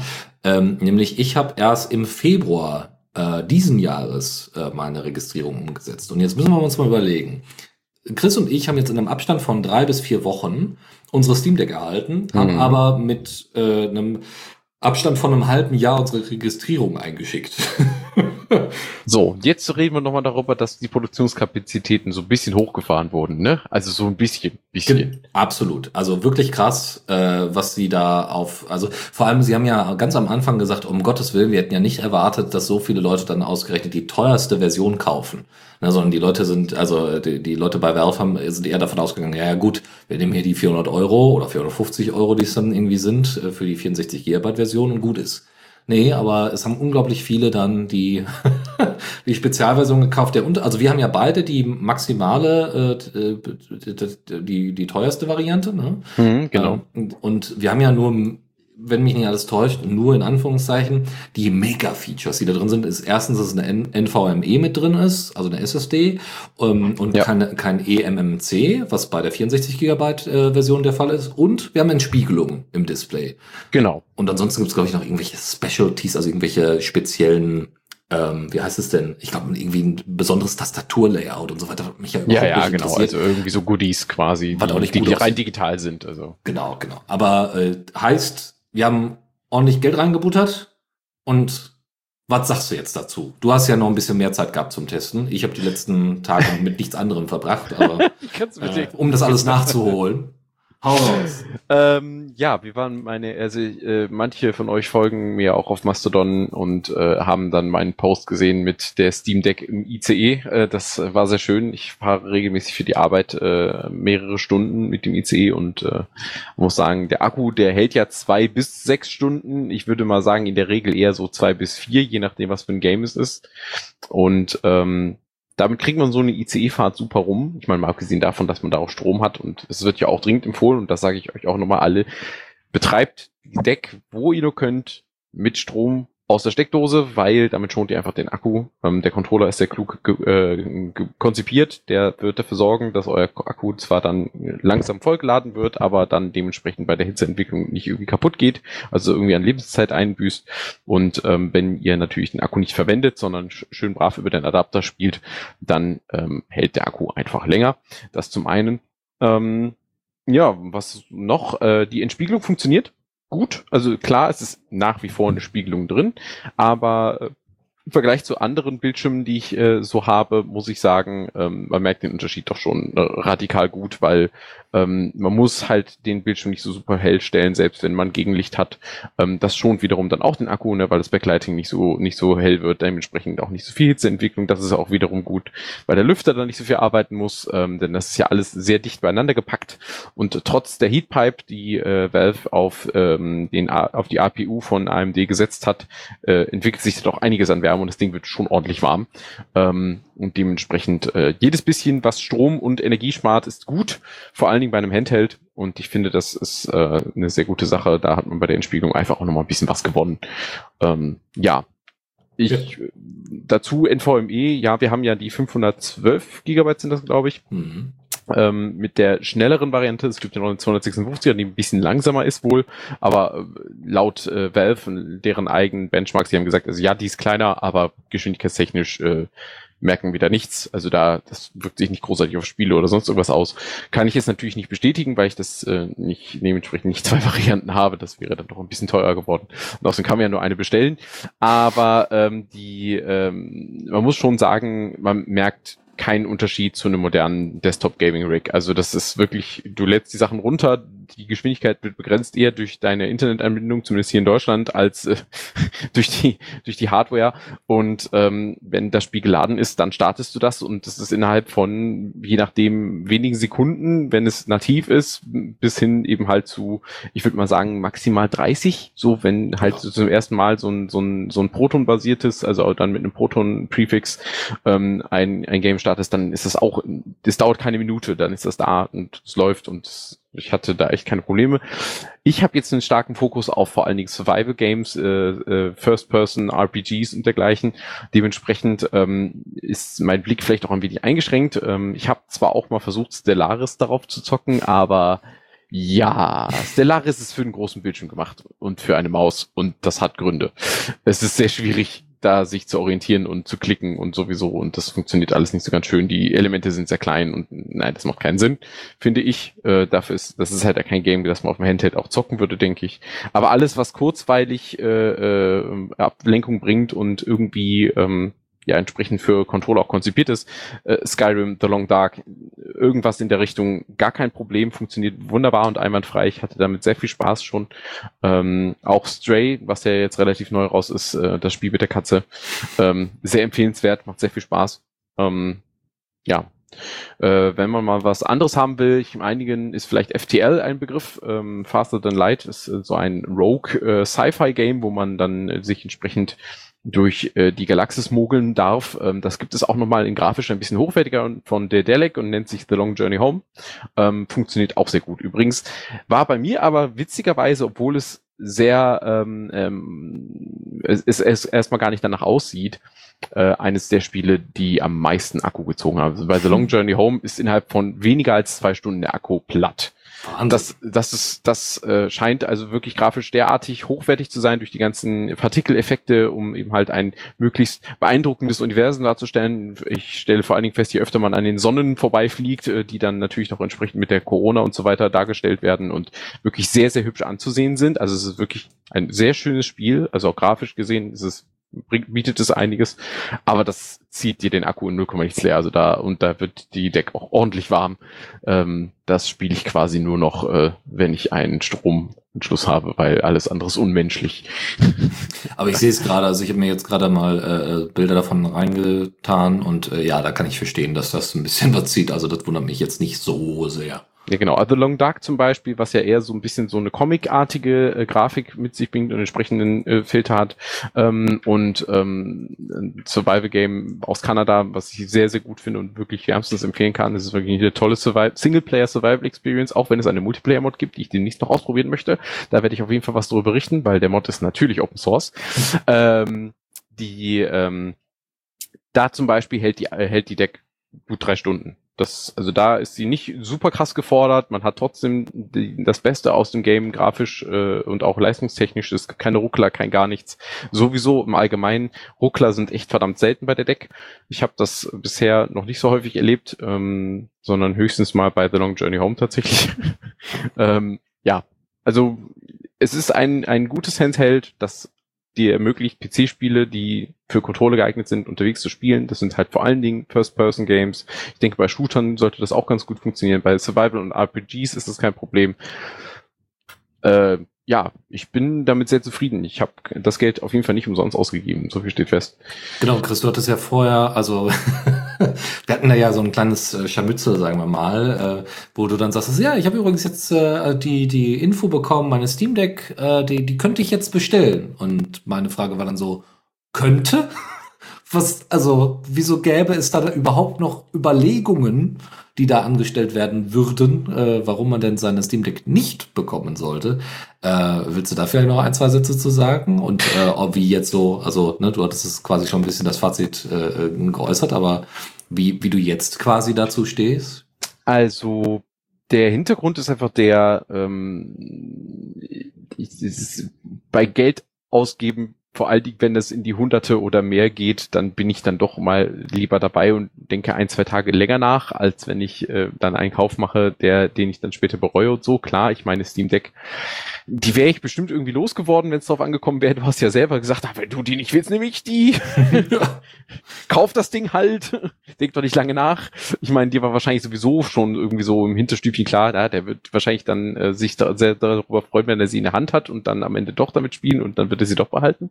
Aber ich meine, ähm, ich weiß nicht, ich bin, das ist so grundsätzlich, wie ich an Käufe halt rangehe. Also ich, auch wenn die Einladung kam, dadurch kam ja erstmal der Trigger, so jetzt hast du die Möglichkeit, jetzt musst du darüber nachdenken, man hat ja dann drei Tage, glaube ich, Zeit, 72 Stunden. Ja, richtig? Ja, ja.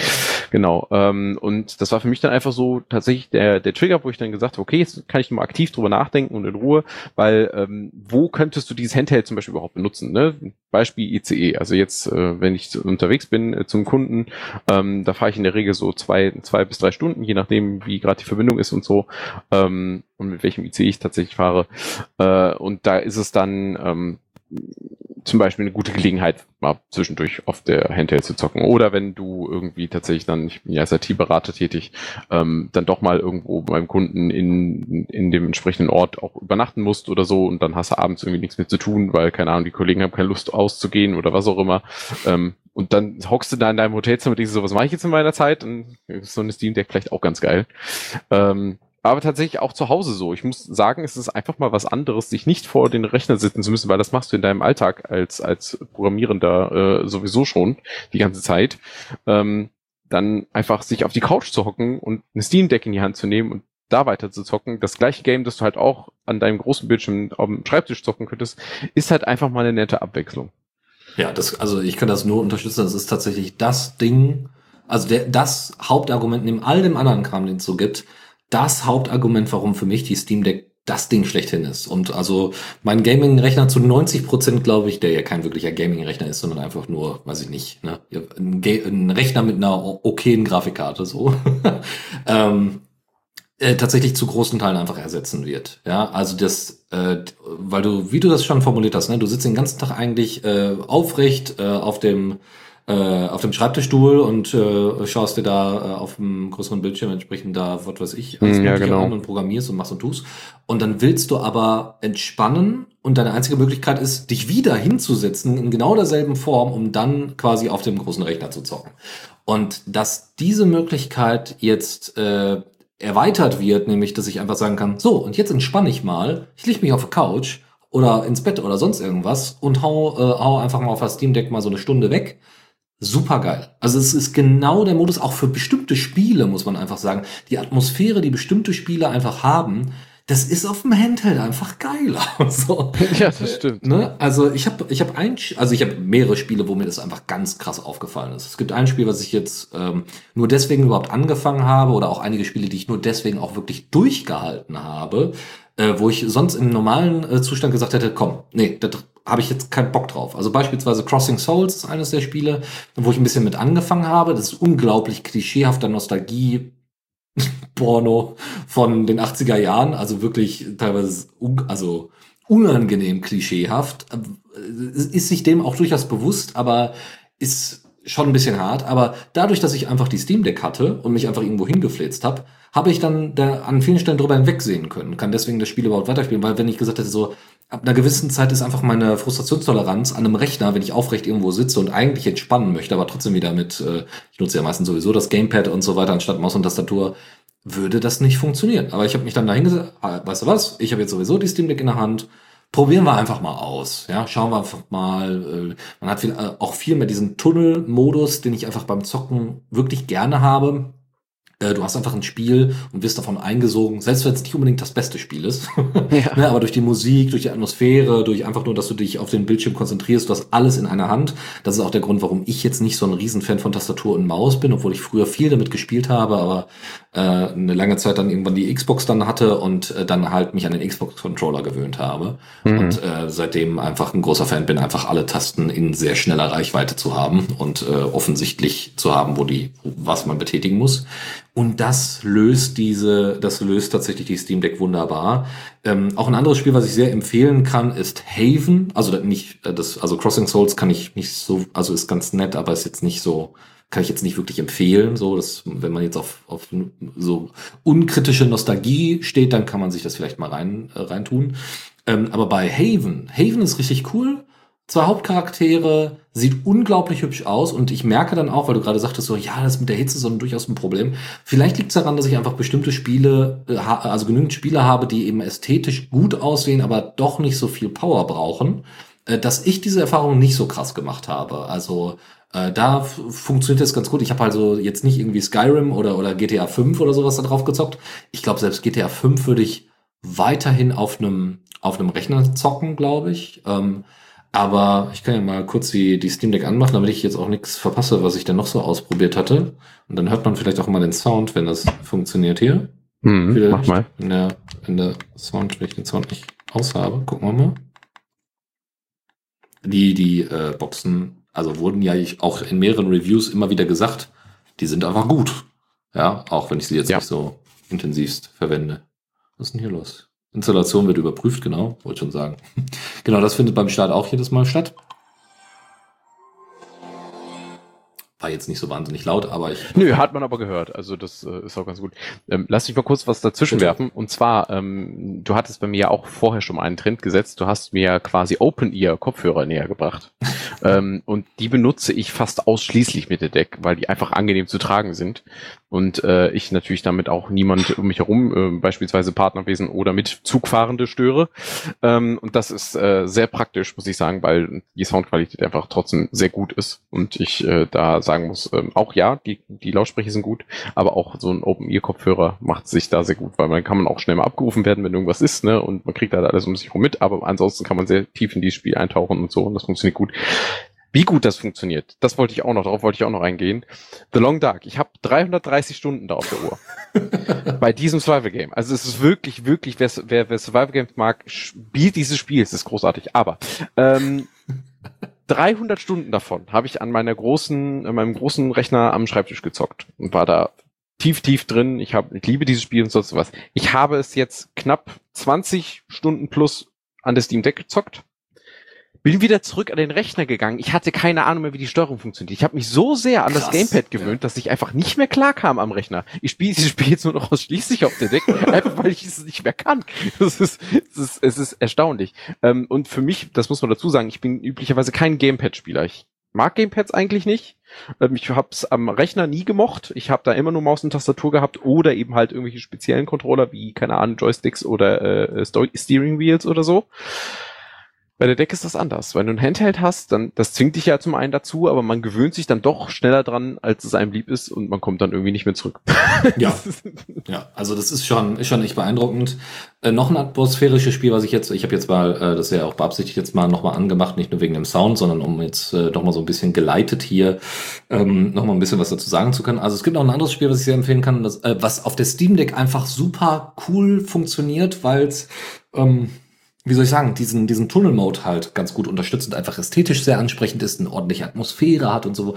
Das Spiel heißt The Gardens Between. Das sind alles so Indie-Spiele, ja, egal ob Haven, also H-A-V-E-N, was ich von DOD habe und The Gardens Between, was ich von, ähm, da habe ich jetzt irgendwie zweieinhalb Stunden, also zweieinhalb Stunden dran gezockt, so, und das war einfach geil. So, das hat einfach, das hätte ich vorher nicht, nicht gemacht.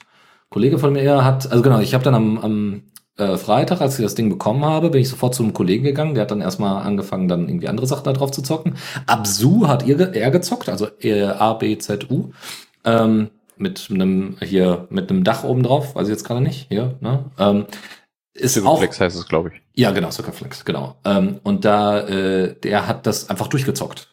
also, okay. So, so ich habe ihm das gegeben, ich habe ihm die Steam Deck gegeben und wusste schon, so jetzt ist er erstmal für, ne, jetzt ist er erstmal beschäftigt.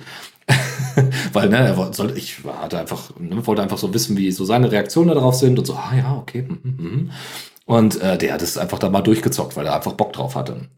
Ähm, da übrigens schon das erste Ding, ähm, was mir dann nochmal aufgefallen ist, äh, nämlich wir haben dann versucht, eben dadurch, dass wir zu zweit waren, haben wir dann versucht, über einen ähm, USB-C auf HDMI-Adapter ähm, das Ding dann an einen größeren äh, Bildschirm anzuschließen. Nicht damit er auf dem größeren Bildschirm spielt, sondern damit ich einfach sehe, was er so tut. Ja, damit ja, ich das so ein bisschen nachverfolge. Ja. Mhm. So, diese Funktion, ohne dass du irgendwie eine, den, hier einen Steam-Link hast oder sonstiges, das gibt es halt einfach nicht.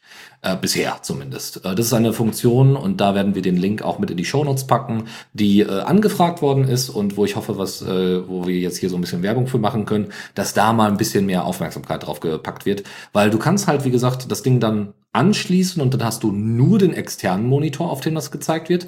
Aber es gibt keine Möglichkeit der einfachen Spiegelung so, und das wäre dann natürlich ganz schön, weil wenn du den Modus der Steam Deck, nämlich einfach auf den Bildschirm zu gucken und irgendwie aufrecht zu sitzen oder sonst irgendwas, sowieso ganz gut magst, ja, so, dann sollte das auch so bleiben, ohne dass du andere davon ausschließt, äh, dann mitzuverfolgen, was geht, ne? wie bei VR oder so. Ja. Das ist natürlich hilfreich, äh, wenn du dann noch einen Bildschirm anschließen kannst, wo andere drumherum dann sehen können, was du so siehst. Ne? Und das hätte ich bei der Steam Deck halt auch ganz gerne. Ja, ich hatte tatsächlich, da ich ja zu Hause meinen, meinen Rechner, bei dem ich auch ähm, sonst zocken würde, der hat einen ähm, auch USB-C-fähigen Bildschirm. Und da hatte ich mir gedacht, okay, da hast du ja direkt ein USB-C-Kabel dran, äh, da ist ja dann auch ein äh, USB-Hub noch dran und so, dass man theoretisch auch aus der Tastatur dann noch dann anschließen kann und sowas. Aber ich habe gedacht, ich packe erstmal alles mal ab, mache immer nur das USB-C-Kabel, stecke das bei der Deck rein, gucken, ob es funktioniert. Ich war enttäuscht. Das hm. funktioniert nämlich gar nicht. Ja. Also, äh, weil das Problem ist, wenn du ein äh, so ein so ein USB-C äh, hubfähigen Bildschirm da dran anschließt, dann muss der Power Delivery können. Ansonsten mhm. kommt die Steam Deck richtig durcheinander. Also sie hat dann, also man hat dann gemerkt, so versuchte darauf umzuschalten, das Bild erschien noch kurz auf dem Bildschirm, es hatte funktioniert, ne, hat das durchge durchgeschleust. Die Steam Deck ging entsprechend aus, ne, so wie du auch berichtest, ne, also dieses 1 zu 1 Mirroring ist dann nicht, sondern er schaltet dann ja komplett auf den zweiten Bildschirm um. Aber er schaltete dann relativ schnell auch in Bruchteil einer Sekunde auch wieder zurück und wieder hin und es flackerte so ein bisschen und dann irgendwann sagte die Steam Deck, ja, ähm, ich kann hier nicht anständig mit Strom versorgt werden. Also ich krieg zwar was, aber das reicht mir nicht. Ähm, und stelle bitte sicher, dass ich eine ordentliche Stromversorgung habe. Ich denke mir so, ja, aber ich möchte nur, dass du den Bildschirm benutzt. War nicht. Geht mhm. nicht. Also das ist auch etwas, was ich schade finde. Das wäre meine, meine Anforderung irgendwie, dass wenn ich da so ein USB-C-Bildschirm anschließe, ja, okay, dann geh halt den Akku, Akkubetrieb, wenn du nicht genug Strom kriegst, aber tu mir doch das Bild bitte dahin. Mhm. Also das wäre schon nett gewesen, aber nein, geht leider nicht. Ähm, ich denke, da ist es schon so sinnvoll. Also der, der, der easy, most easy way ist ja der beschriebene, dass man da irgendwie seinen USB-C-Dock da dran macht, irgendwie so, so, so ein USB-C-Hub, wo man auch Power Delivery durchschleusen kann. Das heißt, man hat wieder einen USB-C-Anschluss äh, ähm, da dran, wo man dann wiederum den Adapter von der Deck dran anschließt und dann USB-Slots oder HDMI und so weiter da dran, an diesem, diesem Mini-Dock dann hat, dran hat. Ähm, scheint halt so der, der äh, beste Weg dafür zu sein. Aber nach wie vor kein Mirroring. Da habe ich allerdings mit der Steam Link App auf einem Samsung Smart TV habe ich das mal versucht. Das funktionierte gut. Also ähm, brauchst du jetzt WLAN Connection war strong enough oder man hat eben halt entsprechend das äh, die Stack dann mit so einem Dock ins LAN angeschlossen. Das funktioniert. Ähm, so konnte ich dann zum Beispiel auch äh, das, was ich gerade spiele, tatsächlich eins zu eins gespiegelt, dann eben halt äh, anderen Leuten zeigen. Die konnten mir dabei dann zugucken. Ich konnte das Spiel irgendwie präsentieren und das dann ging. Und äh, das geht tatsächlich gut. Ja, also was mir nochmal, also wir springen jetzt so ein bisschen in den Thema, aber macht ja überhaupt nichts. Ähm, was mir nochmal aufgefallen ist, ganz zu Beginn, ich habe äh, meine, ähm, ich habe die Steam Deck gehabt, habe dann sofort meine Sprache eingestellt entsprechend. Und was er dann nicht gemacht hat, ist an, äh, das anzupassen, also meine, meine Time Zone einzustellen automatisch. Wie ja, das, das musste ich auch per Hand machen, ja. Genau. Und was dann später noch witziger war, als man dann, also es gab noch ein paar andere Sachen, die ich noch manuell einstellen musste. Das heißt, es war überhaupt nicht notwendig. Das ist ja ein Feature, was ich dass ich einfach von Linux-Distros gewohnt bin, wo ich so nicht drüber nachgedacht habe, dass man das irgendwie, weiß ich nicht, dass man da jetzt, also man merkt halt, es ist ein amerikanisches Produkt für Amerikaner, ähm, so, wo, wo man nicht darüber großartig nachgedacht hat, ach so, ja, also vielleicht gibt's ja da auch andere Möglichkeiten oder gut, äh, die, die Leute aus UK, selbst wenn sie da die Sprache auswählen, äh, da kann ja, wenn du jetzt irgendwie UK-Englisch oder sowas nimmst, dann muss das ja auch für Australien gelten und dann müssen die das eh manuell angeben. Ja, aber ich kann ja zumindest, ne, von der Erwartbarkeit, es ist schon klar, dass Deutsch primär erstmal in Europa und dann in der Timezone äh, Berlin äh, genutzt wird, so. Ähm, aber gut, ist nicht so ein Riesenproblem, ist einfach nur ein bisschen komisch für so einen ersten Nutzer. Und ja. das zweite Problem ist dann, dass auch wieder Sprache, dass das dann sich nicht auf den Desktop überträgt. Da ist dann alles weiter in Englisch und ich habe ja, keine das Funktion fand ich auch eigenartig. Weil das ist so eine offensichtliche Sache, so wie ich kann hier noch nicht mal eine Sprache nachinstallieren. Was ist denn hier los? Ja, und da geht's mir gar nicht so sehr darum, dass ich das jetzt so brauchen würde, sondern ich denke natürlich an Kolleginnen und Kollegen, die sich jetzt noch uneins sind, ob sie sich sowas wie eine Steam Deck zulegen sollten die vielleicht mit Linux erstmal überhaupt nichts am Hut haben und auch gar nicht am Hut haben müssen. Aber selbst wenn man sie dann vielleicht so mal so ein bisschen ne? hinschubsen möchte. Genau, so, hey, du, kann, du hast übrigens ein Steam, äh, du hast übrigens eine, einen Linux-Desktop, nennt sich KDE und sitzt auf der Steam Deck drauf, ja, so. Ja, genau. Ne? So, das wäre das wäre natürlich noch ganz nett. Das sind jetzt aber alles keine Sachen, wo ich jetzt sage, um Gottes Willen, das ist äh, alles unbrauchbar, das geht alles gar nicht. Ja, ich habe noch was, nämlich ähm, ich habe äh, dann äh, bin relativ oft gewechselt immer wieder in den Desktop-Mode, weil ich dann natürlich schon angefangen habe, irgendwie Sachen zu ergänzen. Weil mhm. mir dann aufgefallen ist, ich habe zwar 160 Spiele in meiner Steam Library, wo jetzt einige laut lachen, die jetzt irgendwie unglaublich viel zocken, ähm, und andere sagen, oh, das ist aber schon eine Menge. Aber ich, mir ist dann erstmal aufgefallen, dass viele Spiele, die ich eigentlich auf der Steam Deck zocken möchte, ich ja gar nicht über Steam gekauft habe. ja, so vor allen Dingen Open Source Spiele und so weiter, ne? Also so, so Valorant und so weiter, was wir ja auch schon was ich ja schon vorgestellt habe und so. Genau, Valorant habe ich auch getestet, aber bevor wir dazu kommen, habe ich noch eine, äh, ich nutze, äh, also ich nutze gerne GOG wegen dem der, wegen der DRM-Freiheit. So, jetzt gibt's aber GOG Galaxy natürlich nicht unter Linux. Was habe ich also unter Linux Mint gemacht, was auf meinem Gaming-Rechner dann der Fall war? Genau, ich habe Bluetooth verwendet. Das hat okay funktioniert, nicht immer, aber war in Ordnung. So, und die meisten Spiele konnte ich da in Ruhe zocken. So, jetzt aber wollte ich Lutris auf der Steam Deck ausführen. Hm. KDE-Oberfläche, dann musst du das irgendwie ordentlich integrieren in, in Steam, ne, weil es sind ja Steam-fremde Applikationen, die dann im Gaming-Mode gestartet werden müssen und sollen. Und man muss ganz ehrlich sagen, Lutris, auch wenn sie offiziell irgendwie angehangen haben, ah, wir haben jetzt auch hier Steam Deck Support, das ist einfach Blödsinn. Die haben keinen Steam Deck Support. Die haben äh, erste Anfänge davon, die vielleicht unter, äh, also unter der Haube irgendwie stattgefunden haben, aber interface-technisch kannst du das ganze Ding nicht benutzen. Ja, leider nicht. Ja. Aber der Heroic Game Launcher, den ich eigentlich vermeiden wollte, weil, oh, wieder ein neuer Game Launcher, es reicht doch, wenn dann einer funktioniert. Ja. Aber muss ganz ehrlich sagen, der funktioniert. Und sehr, der funktioniert wirklich, wirklich ordentlich. Und das ist das erste Ding, was ich dann also nachinstalliert habe und dann angefangen habe, äh, da drauf die ganzen Spiele zu zocken. Unter anderem auch Haven, von dem ich gerade sprach, oder auch Crossing Souls. Und was soll ich sagen? Das läuft wie Sau. Es gibt ein paar Sachen, die mich ein bisschen stören. Äh, zum Beispiel, dass er, auch, warum auch immer, obwohl ich das in den Einstellungen entsprechend geändert habe, dass er nicht automatisch irgendwie mehrere, also wie Steam es dann macht, ne? du sagst so, hey, ich möchte das runterladen und das möchte ich auch runterladen und das auch runterladen und dass er das alles irgendwie in so einer Liste packt und dann nach und nach runterlädt. Das macht er tatsächlich nicht, sondern er blockiert dann so lange, wie das Ding dann runtergeladen wird, quasi das, äh, den... Die Oberfläche, ja. Ja, also du kannst natürlich immer noch ein bisschen hin und her switchen, aber du kannst nicht weitere Applikationen runterladen. Ne? Also die werden nicht zu einer Liste hinzugefügt. Ja. So, ich habe Spiele, die ich vorher nicht auf meinem normalen Rechner zocken konnte, habe ich auf der Steam Deck zum Laufen gekriegt. Jetzt muss ich mal kurz gucken, welche das war, wenn mich da nicht alles täuscht. Mini Galaxy hat übrigens das gleiche Problem mit den Downloads. ah ja, gut zu wissen. Ja, ja ich habe auch noch so ein paar Spiele, die ich zwar auf Linux Mint gezockt habe, aber sonst noch nicht ausprobiert habe. Guck mal gerade. Ich glaube, also das einzige, ich glaube, das einzige Spiel, was ich jetzt ausprobiert habe, wirklich, äh, was nicht war das das einzige? Ich glaube, ja. Äh, war bisher Lost Amber. Das hat nicht so ganz funktioniert. Ist jetzt aber auch eher so ein Indie-Spiel, wäre aber schön gewesen, weil es eben auch sehr atmosphärisch ist. Und nee, Flatout 2. Flatout 2 hat auch nicht funktioniert, auch oh, schade. Und so. Das ist echt schade, weil es hat irgendwie offiziell eigentlich Linux-Support. Wahrscheinlich muss man dafür eher die Exe dann runterladen und muss ein bisschen gucken. Und ja, es gibt und es gibt so kleine Quirks in Heroic, nämlich dass du hast ein Spiel runtergeladen, dann sagt er, dann start, möchtest du das sofort starten, nachdem es fertig installiert ist. Und dann sagt er dir so, ja, aber hier fehlt irgendwie die Wine-Config. Und ich so, hä? Aber das ist doch alles da. Ist alles eingestellt. Was du also machen musst, ist, warum auch immer, du gehst dann also in die Einstellung dieses Spiels, nachdem es dann frisch installiert ist, um dort dann einfach nur nach unten zu scrollen, wo diese ganzen Wine-Configs zu finden sind. Also, ne, es sind einfach nur, ist einfach nur im Interface. Dann gehst du da wieder raus mit der B-Taste, bist wieder in der Bibliothek und startest dann das Spiel.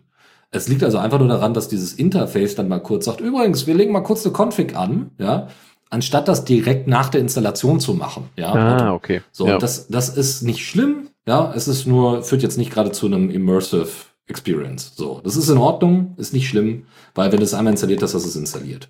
Ja. So. Da bei den Games äh, für die Steam Deck ja auch was Steam Verified und Steam Playable und so weiter, äh, Deck Verified und Deck Playable betrifft. Ähm, das mm, erste, was mir aufgefallen ist, ist, also es steht und fällt alles wirklich damit, wie gut ist ein Spiel überhaupt für die Verwendung mit einem Controller konzipiert. Ja. Wenn es das hat, dann ist es sehr angenehm, das zu spielen. Es gibt auch Spiele, die das haben, aber zum Beispiel nicht verified oder playable sind, aber trotzdem sehr gut funktionieren.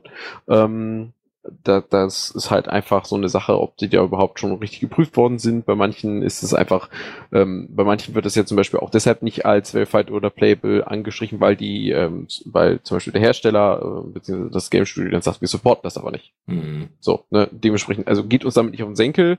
Äh, wenn es funktioniert, ja, herzlichen Glückwunsch, aber das liegt nicht an uns. Genau. so. Ich habe, ich habe ähm, also warum auch immer, habe ich irgendwann mal äh, im Paket, glaube ich, mehrere Assassin's Creed Teile gespielt. Also hier äh, runter, also äh, gekauft und ähm, sehr lange darauf gewartet, bis sie dann unter Proton irgendwann mal funktioniert haben. Das erste, was funktioniert hat, was ich gespielt hatte, war Syndicate. Ähm, und das, das lief auch unter Linux Mint super. Das habe ich auch durchgezockt, das ist in Ordnung. Ist zwar kein tolles Spiel, außer dass es gut aussieht, aber storytechnisch ist das wirklich Grütze. Ähm, aber ähm, dann habe ich äh, die anderen Assassin's Creed-Teile äh, versucht auszuprobieren, nämlich Assassin's Creed 4, Black Flag und Assassin's Creed Unity. Unity ging, glaube ich, auch noch. Black Flag aber nie. Jetzt sehe ich hier aber, äh, oder sah dann äh, die letzten paar Tage, dass ähm, das äh, Ding playable ist äh, aber ja, also und ich das also ne, playable ist. Und ich habe es dann ausprobiert und es lief und zwar super gut. Also sieht super gut aus und ich bin wirklich wirklich beeindruckt. Es braucht auch wirklich kein besseres Display. Also bisher bin ich unglaublich beeindruckt von wenn es auf der Steam Deck läuft, dann, äh, also selbst Spiele, die ja eigentlich äh, äh, funktionieren könnten, ja, so unter Linux und es dann nicht tun, funktionieren aber mindestens auf der Steam Deck. Und ich finde das einfach geil. So, also allein dafür hat sich das für mich schon gelohnt, dass ich einfach bestimmte Spiele einfach zocken kann, äh, die ich sonst vorher nicht zocken könnte. Ja. So, was haben wir noch? Habe ich noch irgendwas? Naja, also es gibt wie gesagt so Kleinigkeiten. Genau, was genau eine Sache, die mich doch ein bisschen mehr ärgert, als ich gedacht hätte ist, dass ich es aus welchen Gründen auch immer nicht hinbekomme, meine Kopfhörer, äh, also nicht Aeropacks, also die, die Open-Ear-Kopfhörer, die, die Knochenschall-Kopfhörer, die ich auch noch habe, die habe ich gar nicht ausprobiert zugegebenermaßen, sondern meine Bose, äh, irgendwie, ich weiß gar nicht, Quiet Comfort 35, 31, irgendwie sowas, oder 30, ähm, die habe ich ausprobiert äh, und die kriege ich nicht connected. Der Kollege wiederum kriegte sie connected, der hat nämlich genau dieselben. Also irgendwas ist da noch so ein bisschen im Argen. Egal, ob ich jetzt im Desktop-Mode war oder nicht. Also da, da ist noch irgendwas nicht so hübsch. Was ich sehr toll finde, ist die Split Key, also das Split Keyboard tatsächlich. Das funktioniert mit den beiden Touchpads. Grundsätzlich die Touchpads darunter, unter den Knüppeln, unter den Sticks sind super. Ich finde die richtig, richtig gut. Es macht richtig Spaß. Ähm, auch wenn ich jetzt nicht der also nicht gerne grundsätzlich auf so äh, Inter so mit mit Gamepad und so weiter in irgendeiner Form tippe, selbst wenn es ein Touchpad hat. Aber es macht das deutlich einfacher, muss ich ganz ehrlich sagen. Also ich äh, bin schon überraschend, äh, also überrascht davon, wie oft ich denn tatsächlich im Browser dann mal landete und dann ganz normal mit der mit der Steam Deck äh, dann im Browser da rumgespielt habe. Das ist nicht alles immer super. Ja, ne? also ich surfe immer noch am liebsten im, einem richtigen Browser auf dem richtigen Laptop oder so. Aber das ist schon in Ordnung. Und ich habe äh, Element installiert. Das geht auch. oh, das ist cool. Das äh, habe ich tatsächlich nicht getan. Äh, was mir tatsächlich gerade fehlt, ist meine, äh, ich habe irgendwann mal mir eine Bluetooth-Tastatur zugelegt. Das ist eine kleine, die man zusammenklappen kann, die für unterwegs ganz praktisch ist. Ich finde sie gerade nicht wieder. Deswegen mache ich solche Sachen gerade noch nicht, ähm, weil ich mir einfach das für die Experience gerne aufsparen möchte. Aber naja, gut. Genau, die, die Klapptastatur äh, habe ich muss ich am Anfang auch ausprobieren, weil er äh, also das schon mal vorweg. Die Steam Deck wird natürlich mit einer alten Version äh, Firmware ausgeliefert oder alten, mhm. äh, alten Distro ausgeliefert. Das heißt, sie muss erstmal ein bisschen updaten. Das kenne ich ja durchaus schon von Ubuntu, heißt, wenn du dann sagst, bitte update beim Installieren, dass er das nicht hinkriegt. Also das ist jetzt nicht so das Ding, ist nur ein bisschen schade, weil es einfach so ein bisschen diese äh, dieses ähm, weil so viel also es ist schade, aber natürlich total verständlich und nachvollziehbar und es gibt auch eigentlich keine Möglichkeit, das irgendwie wirklich zu fixen, weil die Software, also die, die OS-Version so krass sich positiv verändert hat. Also es sind so viele Fixes innerhalb dieser kurzen Zeit, in Anführungszeichen, von einem halben Jahr für SteamOS rausgekommen, ne, haben wir immer wieder darüber berichtet, dass man einfach sagen muss, das jetzt irgendwie nachträglich, ähm, ne, das jetzt nochmal auf vorhandene Steam Decks entsprechend drauf zu installieren, ist nicht mal eben. So, ähm, und das ist auf der einen Seite ein bisschen schade, weil ich habe dann versucht, also ich hatte jetzt so ein bisschen die Sorge, ähm, einige Keyboard-Layouts waren noch nicht existent. Ja, also das heißt, ich hätte im schlimmsten Falle, wenn ich ein Passwort gehabt hätte, was irgendwie ein Ö, ein WLAN-Passwort, was was ein Ö oder sowas drin, also Umlaute drin gehabt hätte oder irgendwelche Spezialzeichen, hätte ich teilweise mein WLAN-Passwort nicht, äh, nicht eingeben können. Ne? Hätte ich denn nicht eine entsprechende USB-Tastatur gehabt und solche Geschichten. Ja, ja, auch, ja. auch die Split, äh, das Split-Keyboard kam erst mit einem Update. So, also alles nicht schlimm, ja, nur das schon mal die Warnung davor, die dieses so, du machst das Ding an, wenn es aus der Box kommt und es läuft alles, ist halt nicht so, aber es ist, glaube ich, eine der am am nächsten an perfektesten äh, perfekt nutzbarsten Erfahrungen, die ich jetzt mit einem Gerät, wo Linux drauf installiert ist, auch wenn es jetzt eine spezielle Anwendung ist, ähm, die ich bisher hatte, muss ich ganz ehrlich sagen. Das ist schon ziemlich, ziemlich gut, muss man wirklich sagen. Ja, ich warte jetzt darauf, dass sie auch den Kernel updaten, weil ich glaube, mit oh, der ja. aktuellsten Kernel-Version kommt nämlich der, ähm, kommt nämlich das Kernel-Modul mit hinzu, das nämlich die Verwendung von Joy-Cons ermöglicht. Joy-Cons sind was? Das sind die Controller der, der Nintendo Switch. Ah ja. ja, das wird richtig spannend. Gibt's, gibt's als DKMS schon, aber das ist mir alles zu kompliziert, das darauf zu installieren. Das macht die Steam Deck einem nämlich nicht so einfach. Aber äh, mit der Version, ach, jetzt muss ich tatsächlich lügen, ich glaube, es ist 2.5.16 oder war es 5, ich weiß es nicht mehr, irgendeine, irgendeine Punktversion der, des 5er Kernels, ich glaube 5.16 war es, kommt es, äh, kommt der Support dafür hinzu und dann kann ich nämlich mal die ähm, Nintendo Switch Controller da dran ausprobieren. Das äh, wird auf jeden Fall ganz lustig. Ich habe es schon mit äh, PlayStation 3 Controllern gemacht, das funktioniert übrigens sehr gut. Mhm. Und äh, noch ganz kurz zu Valorant, weil wir das Thema ja gerade hatten. Ich habe Valorant tatsächlich mal auf der Steam Deck ausprobiert. Und es funktioniert, aber es wird sehr, sehr offensichtlich, dass Valorant für die Tastatur und Maus ausgerichtet ist. Ähm, aber ich konnte spielen darauf. Also, und zwar hat er wirklich dann alle Buttons, du hast ja unter dem, und das sind auch Buttons, die ich sonst normalerweise nie verwende, man hat ja unterhalb der Steam Deck äh, immer noch so äh, vier Buttons, nämlich L4 und L5 oder R4 und äh, R5. Und diese Buttons, die brauchst du tatsächlich bei Valorant auf jeden Fall ja, ähm, um eben irgendwie die Karte aufzumachen oder sonstiges. Also es funktioniert. Ich habe Valorant auch per Flatpak installiert, was übrigens auch ziemlich gut funktioniert, auch sich selber updatet und so. Das ist schon ganz nett. Ähm, und wie gesagt, der Desktop ist ja in Ordnung, auch wenn ich ihn nicht so hübsch finde, weil es, also, ne, das ist alles eine Gewöhnungssache.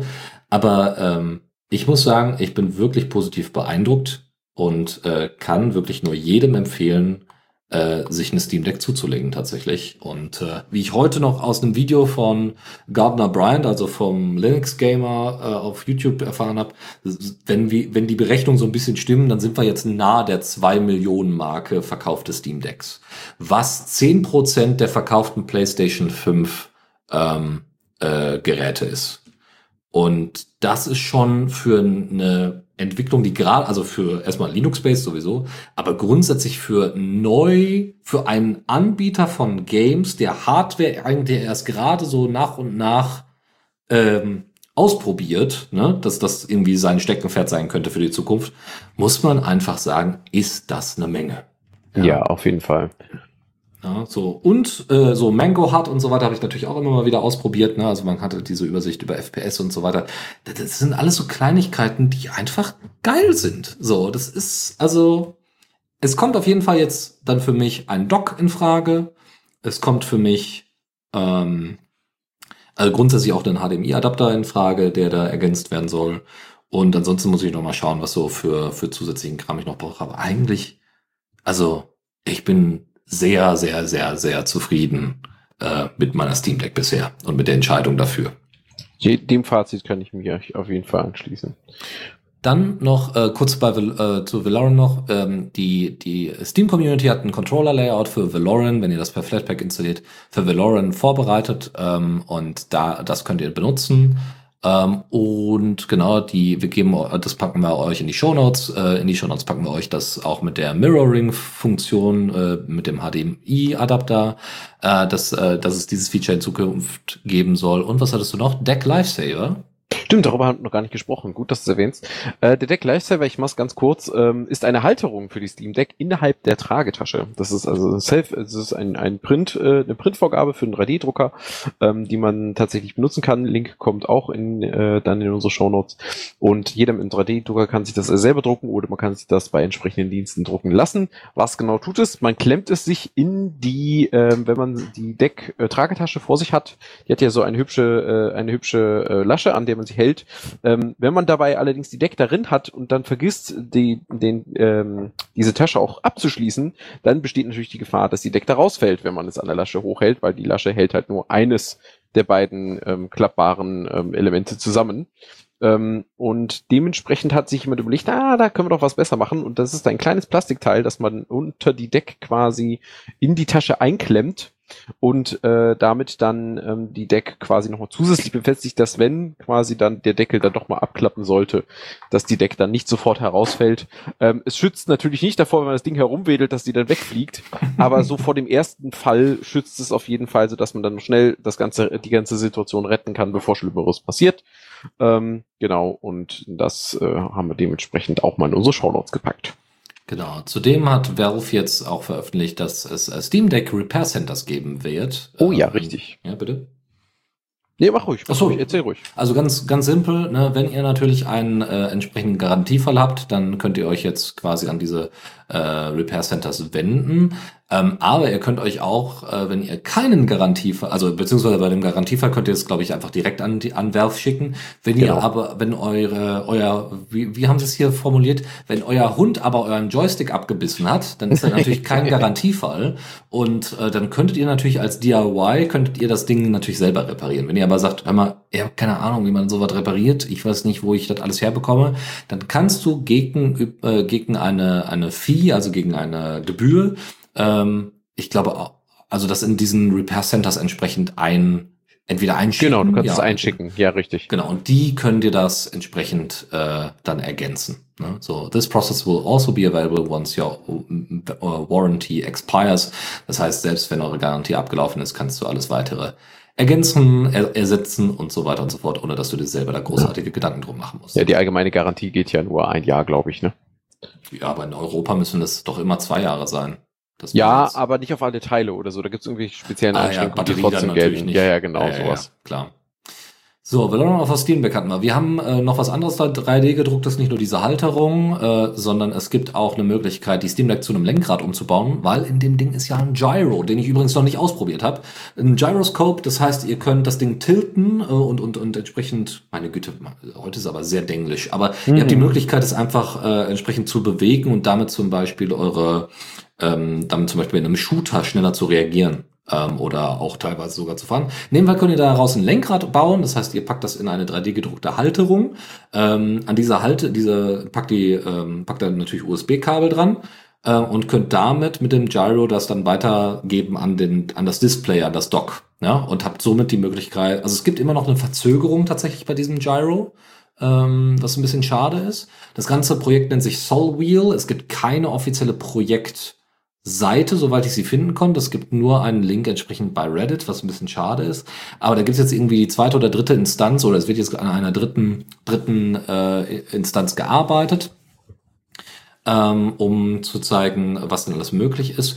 Was ganz witzig ist, was sie eingebaut hat, aber was der Typ eingebaut hat, der das entwickelt hat, ähm, du kannst Gummizüge um diese Steam Deck, äh, um die Steam Deck binden, also oder an die Steam Deck binden. Das heißt, wenn das Ding dreht, ja, äh, hat es Widerstand, so wie bei einem tatsächlichen Auto. Ja, so, dass du, dass es dann wieder zurückschnallst. Das ist gar nicht schlecht, je nachdem, wie stark man das dann haben möchte. Dann noch eine Empfehlung, dass ihr, wenn ihr Xbox Games habt und mit Xbox Remote irgendwie rumhantiert, dann habt ihr die Möglichkeit, ähm, Xbox Remote Play auf der Deck umzusetzen, indem ihr nämlich, glaube ich, über ähm, ja, ich wollte gerade sagen, den Internet Explorer, also äh, Edge natürlich, Microsoft Edge, ähm, auf die auf diese Funktion des Remote Plays zugreift. Und das heißt, ihr könnt einfach, könnt einfach mit der Steam Deck dann Xbox-Spiele spielen, solange ihr natürlich im selben Netzwerk seid, was ziemlich geil ist. Ähm, dann, was mir noch aufgefallen ist, bei gerade externen äh, Applikationen, die ihr so habt, egal ob das jetzt Heroic ist oder Element oder ähm, was war's noch, äh, Valoran oder so, da wollt ihr natürlich trotzdem irgendwie Coverart haben. Also entweder diese schmalen Coverarts, wo dann eben steht Valoran oder sowas, oder dann eben solche Banner oder eben ein kleines Logo natürlich auch. Die könnt ihr nachrüsten. Ähm, das ist gar kein Problem. Äh, die gibt es nämlich auf steamgriddb.com. Dort gibt's einfach schon ein Archiv von genau der richtigen Größe und den richtigen Grafiken und dann könnt ihr das einfach entsprechend herunterladen und auf eurer Steam Deck einfach hinterlegen. Übrigens, wenn ihr externe Applikationen einpflegen wollt, was übrigens ziemlich gut funktioniert, solange die Sachen eben im Desktop als Desktop, äh, also Desktop-Applikationen, also ne, im Desktop-Mode installiert worden sind per Flatpak, könnt ihr die einfach unter Steam auswählen als fremde Applikation. Das funktioniert ganz okay. Ähm, und da könnt ihr dann äh, entsprechend sagen, äh, ich würde gerne Coverart ergänzen, äh, solange ihr quasi im Desktop-Mode den Steam-Client aufhabt, könnt ihr da entsprechend draufklicken und sagen, hier Coverart ergänzen. Das ist ganz cool. Ja, das ist tatsächlich auch der gleiche Tipp für, wenn man das Spiel überhaupt hinzufügen will als externe App, dann muss man das über den Desktop-Mode machen, zumindest aktuell doch. Das soll wohl verbessert werden, dass das auch über den Game-Mode geht, aber aktuell geht's noch nicht. Ähm, dann ganz schnell noch This Month in Mein Test. Äh, tja, ebenso ein Sommerloch wie bei Valorant. Auch kein neuer Blogpost tatsächlich im August erschienen. Ähm, keine Ahnung, vielleicht bin ich zu früh dran oder was auch immer. Oder die Person, die es macht, ist vielleicht tatsächlich auch im Urlaub gewesen. Ist aber nicht schlimm. Ich habe mir auch da erlaubt, kurz noch mal kurz reinzugucken, was so passiert ist. Bei den Merge Requests im Mein Test Projekt in, bei der Engine selber ist jetzt nicht so viel passiert. Da gab es ein paar Code Refactorings, aber ansonsten nichts weiter erwähnenswertes. Ähm, es gibt trotzdem neue Mods und neue Games, jeweils zwei, die ich euch kurz vorstellen möchte möchte, und zwar Data Cards, ähm, eine Mod für den für die Digiline Mod, ähm, möglichst euch die Programmierung, die ihr in Digiline gemacht habt, auf entsprechende äh, Blöcke zu speichern, die ihr dann wiederum benutzen könnt, um Digilines zu laden. Also das ist für äh, quasi in Mindtest Engine Programmierung äh, gedachte äh, Hilfsfunktion sozusagen, eine Hilfsmod.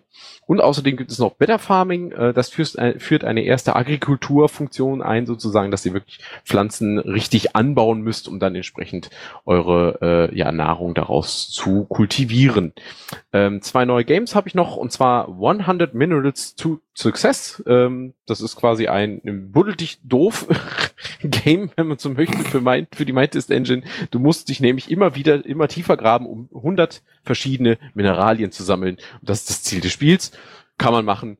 Ist vielleicht ganz nett für so zwischendurch als Casual Game. Und dann gibt es noch Survive Test, äh, auch relativ jung noch äh, und auch noch nicht äh, komplett fertiggestellt, aber ähm, sozusagen als eigene Idee eines Survival Games in der Mindtest Engine ebenfalls empfehlenswert, sich das mal anzuschauen. Krass. Weißt du, woran mich das erinnert? An Roblox, was irgendwie der neue heiße Scheiß ist, weil die so coole Tools haben, um irgendwie eigene Spiele zu bauen. Das Ding ist auch so Voxer-Grafik, ist natürlich proprietärer Kackscheiß und beutet äh, ohne Ende Leute aus, aber das ist ein anderes Thema.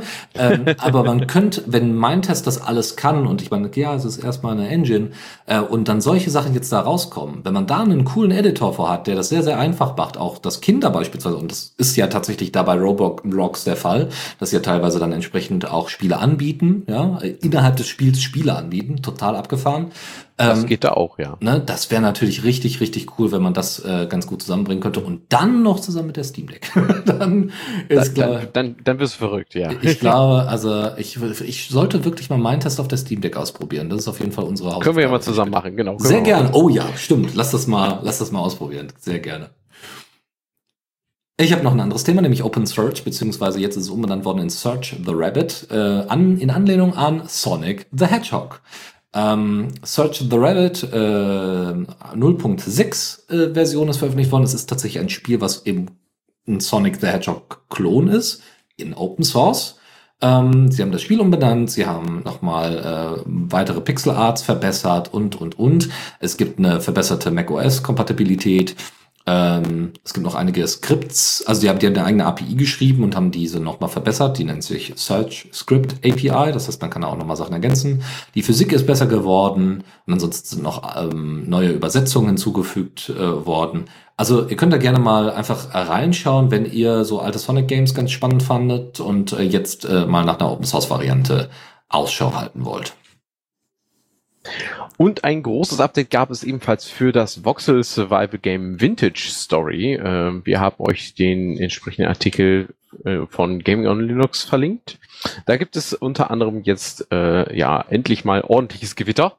Ne? Äh, Lightning gibt es jetzt und Desert Storms, also Wüsten, äh, Sandstürme könnt ihr auch nun genießen. Über 200 verschiedene neue Blöcke, ein großes Update für die Wasserphysik äh, und außerdem über 300 verschiedene Typen an Schilden. Wobei ich jetzt allerdings sagen muss, ich habe Vintage Story selber nicht gespielt. Ich weiß nicht, wie relevant Schilde bei Vintage Story sind, aber offensichtlich sind sie sehr. Ähm, mehr Flora, mehr Fauna, schöner beides. Äh, außerdem wurde die AI für die ähm, Tiere verbessert, dass sie sich nur etwas na, passender verhalten. Äh, ein extensives Update der, äh, der Grafik im Allgemeinen in vielen Kleinigkeiten und Großigkeiten und äh, ein Performance-Tuning, das äh, wohl auch äh, laut des Blogs sich sehen lassen kann. Also es soll jetzt nun auch auf kleineren Systemen sehr gut funktionieren und auf großen Systemen jetzt auch nochmal schöner, schneller und weiterlaufen. Also, ne, wenn es kein kleines System ist, also wenn's, äh, wenn, also eine Steam Deck, dann ist es gut für den Akku.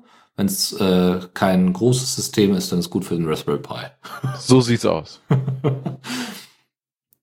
Voxel bleibt unser Thema und ist dann auch das letzte Thema in dieser Rubrik, nämlich Voxel Doom ist ein Mod, der Doom schon wieder It's always Doom. ähm, egal, wo es rennt oder wo es läuft. Voxel Doom ist ein Mod für GZ Doom, was die Open Source Implementation der Doom Engine ist.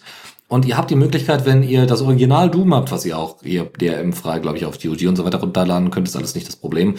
Ähm, dann könnt ihr mit der Engine und mit dem Mod ähm, könnt ihr, habt ihr wirkliche 3D also wirkliche Voxel 3D-Grafik. Bedeutet nicht, dass alles aussieht wie Minecraft, sondern es bedeutet, dass die ganzen Monster und so weiter ähm, so organisiert sind, dass sie äh, wirklich 3D sind. Das heißt, wenn die auf dem Boden liegen, kannst du drum rumlaufen und es ist nicht einfach nur eine Grafik, die sich immer wieder tiltet, äh, in welche Richtung du dich gerade bewegst, ja? also sich quasi an deiner Sicht orientiert, sondern du kannst wirklich drum rumlaufen oder auch die, weiß was ich, die Fackelständer und so weiter, die sind alle dann in Voxel-Grafik gehalten und sind eine sehr beeindruckende Erweiterung dieser typischen Pixel-Grafik, die Doom halt hat.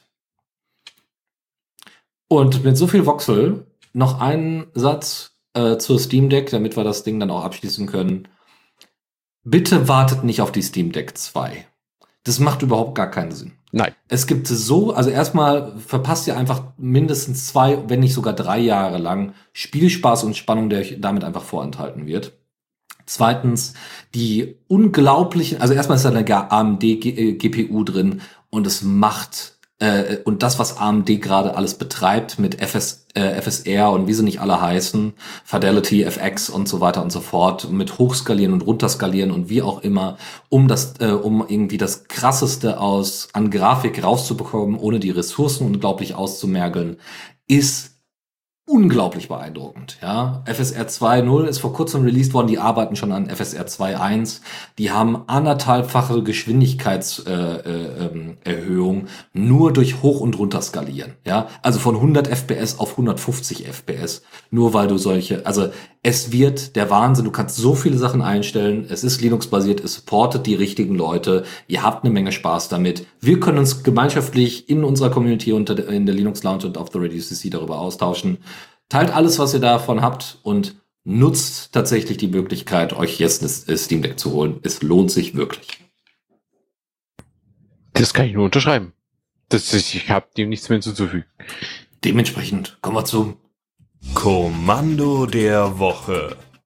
Und was haben wir da? Wir haben tatsächlich ähm, kein richtiges Kommando, aber ein kleines Python-Skript, was ihr vielleicht in Zukunft ganz äh, gut sinnvoll einsetzen könnt, mit dem ihr Arch Linux-Pakete, meistens aus dem AOR, in App-Images umwandeln könnt.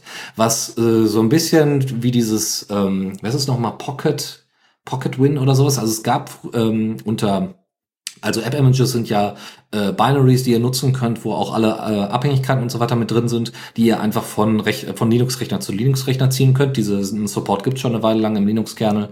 Ähm, das heißt, wenn ihr nicht mit Flatpak, aus welchen Gründen auch immer, ja, gibt ja sicherlich sogar gute Gründe, ähm, mit Flatpak dann nichts anfangen zu wollen, dann benutzt ihr halt einfach App-Images und könnt damit irgendwie die neuesten Versionen supporten und könnt vorher aber Package-Builds fertig machen, diese entsprechenden Dateien, die in Arch Linux zur Verfügung stehen, um äh, das alles vorzubereiten und die ganzen Dependencies entsprechend zu holen. Also einfach mal ausprobieren und wenn ihr damit Erfahrungen gesammelt habt oder irgendwelchen äh, da damit äh, das irgendwo mal eingesetzt habt, zum Beispiel um irgendwie äh, eine App, also eine Applikation zu kopieren auf einen anderen Rechner, der nicht an den, ans Internet angeschlossen werden darf, zum Beispiel, kann ich mir vorstellen, dann erzählt das doch einfach mal, egal ob jetzt auf Mastodon, bei uns im Chat oder per E-Mail. Tipps und Tricks. So, und da habe ich jetzt noch einen kleinen Tipp für euch, nämlich eine Anleitung auf Collabora, also von Collabora, die den Leuten auch unter anderem zu, hinter LibreOffice Online oder grundsätzlich auch zwischen Erweiter äh, hinter Erweiterung von LibreOffice und vielen weiteren Sachen, die arbeiten auch viel am Kern äh, mit. Aber was sie gemacht haben, ist eine kleine Anleitung, ein Tutorial zu schreiben, wie man mit einem Raspberry Pi äh, einen Bluetooth-Speaker baut. Und zwar zusammen mit Pipewire und Wireplumber. Und äh, das ist wirklich sehr nett. Ja, ihr connectet dann einfach, also ne, könnt da zum Beispiel riesige Boxen dran anschließen, zum Beispiel an einen alten äh, wie heißt es denn? Äh, eine alte Stereoanlage oder sowas, die nicht mehr so ganz super funktioniert, aber ihr habt noch die riesigen Boxen, die super Qualität liefern und ihr wollt nicht so eine kleine JBL-Box haben, die einfach nur im Hintergrund ein bisschen schallert, sondern ihr wollt, ne, ihr wollt was selber basteln, dann nutzt das Raspberry Pi, nutzt dieses, äh, nutzt die, ähm, nutzt Pipewire und Wireplumber mit äh, dem Bluetooth, äh, mit Bluetooth CTL und so weiter und dann könnt ihr einfach euer Handy daran connecten. Was ich euch noch mitgebracht habe, ist eine Einsendung von einem Zuhörenden, und zwar Papermerch DMS, ein, ja, ein Document-Management-System, äh, welches äh, wohl auch schön zu benutzen ist und recht modern daherkommt. Ähm, werft einfach mal einen Blick drauf, wenn ihr eure Papierflut in, äh, ja, wenn ihr eurer Papierflut Herr oder Dame werden wollt oder wie auch immer, dann schaut euch Papermatch an und äh, gebt uns mal Bescheid, ob das was taugt. Und noch zwei letzte Tipps. Das erste ist eine äh, Applikation, GTK-Applikation, die ihr auf FlatHub finden könnt. Äh, die nennt sich äh, Audio Sharing. Und damit könnt ihr, wer hätte es gedacht, euer Audio sharen. Äh, das so ein bisschen wie eure Bluetooth-Boxen funktionieren, könnt ihr da dann machen. Und zwar über den Standard RTSP, der auch von VLC erkannt werden kann. Sprich, wenn ihr zum Beispiel euer Handy per AUX an eure Stereoanlage gekoppelt habt, weil er noch nicht fertig seid mit dem Raspberry Pi und dem Bluetooth-Speaker, dann könnt ihr mit dem VLC, mit der VLC-App auf eurem Handy äh, dann entsprechenden Output aus eurem Laptop empfangen. Den könnt ihr dann einfach übers interne Netzwerk streamen. Das ist natürlich ganz toll. Das heißt, ihr könnt den Laptop da lassen, wo er sein soll und könnt aber Musik und so weiter an die Stereoanlage senden, äh, wenn die zum Beispiel in einem anderen Raum zu finden ist. Und ein zweiter und damit letzter Tipp aus Tipps und Tricks ist ähm, eine Anleitung von GNU, äh, Linux CH, wie ihr Rust Desk, also quasi die Teamviewer Alternative, die erstens Open Source ist und zweitens in Rust geschrieben ist, ähm, äh, die übrigens super gut funktioniert, was ich jetzt bisher testen durfte, äh, wie ihr einen eigenen Relay-Server damit betreiben könnt. Ja, wie ihr den einrichtet und was ihr alles dafür braucht. Äh, das ist, glaube ich, auf Debian entsprechend basierend. Probiert es aus, testet es aus, berichtet uns, wie eure Erfahrungen damit sind. Ich äh, bin da sehr beeindruckt von Rustdesk und fände das mal geil, das äh, auch äh, irgendwie bei mir irgendwie unterzukriegen, so dass man einfach eine sehr schnelle, einfache Alternative zu TeamViewer hat. Und damit hätten wir's. Ja, wunderbar. Dann äh, übernehme ich mal die Verabschiedung unserer Zuhörenden. Ähm, vielen Dank, dass ihr uns so lange zugehört habt und vor allem unserem Riesenrant über wie toll die Steam Deck doch ist und wie viel Spaß wir damit haben. Danke natürlich auch und nicht zuletzt an äh, unsere ganzen Lieblingsblogs, linuxnews.de, GNU Linux CH hatten wir gerade erwähnt, Gaming und Linux, Foronix, boilingsteam.com, wie sie alle heißen. Ihr seid großartig, dass ihr uns mit Informationen versorgt, die wir wieder verwenden können, um weitere Leute zu informieren. Das machen wir nämlich sehr gerne. Ähm, wir hören uns gleich äh, in der Aftershow, aber nicht ohne, dass Dennis gleich nochmal nachguckt, wann eigentlich unser nächster Sendetermin ist. ähm, wenn ihr uns irgendwelche Tipps zukommen lassen möchtet oder gerne auf das, worauf wir auf worauf wir euch angefordert haben, äh, wenn ihr eure Erfahrungen teilen möchtet, dann kommt gerne zu uns äh, in den Matrix-Chat unter Hash The Radio CC, alles zusammengeschrieben und klein, Doppelpunkt, libera.chat, auch über IRC erreichbar natürlich. Ähm, Mastodon könnt ihr uns kontaktieren oder auch per E-Mail an Kommentar, das der deutsche Kommentar, at theradio.cc. Und wir hören uns am 9. Oktober wieder, wenn um 17 Uhr, wenn es wieder heißt, auf geht's in die Linux Lounge und äh, wir werden wieder ganz, ganz viel wahrscheinlich über die Steam Deck reden. Nicht so krass vielleicht wie heute, aber wir freuen uns auf jeden Fall aufs nächste Mal und herzlichen Dank. Bis dann und tschüss. Bis dann, ciao.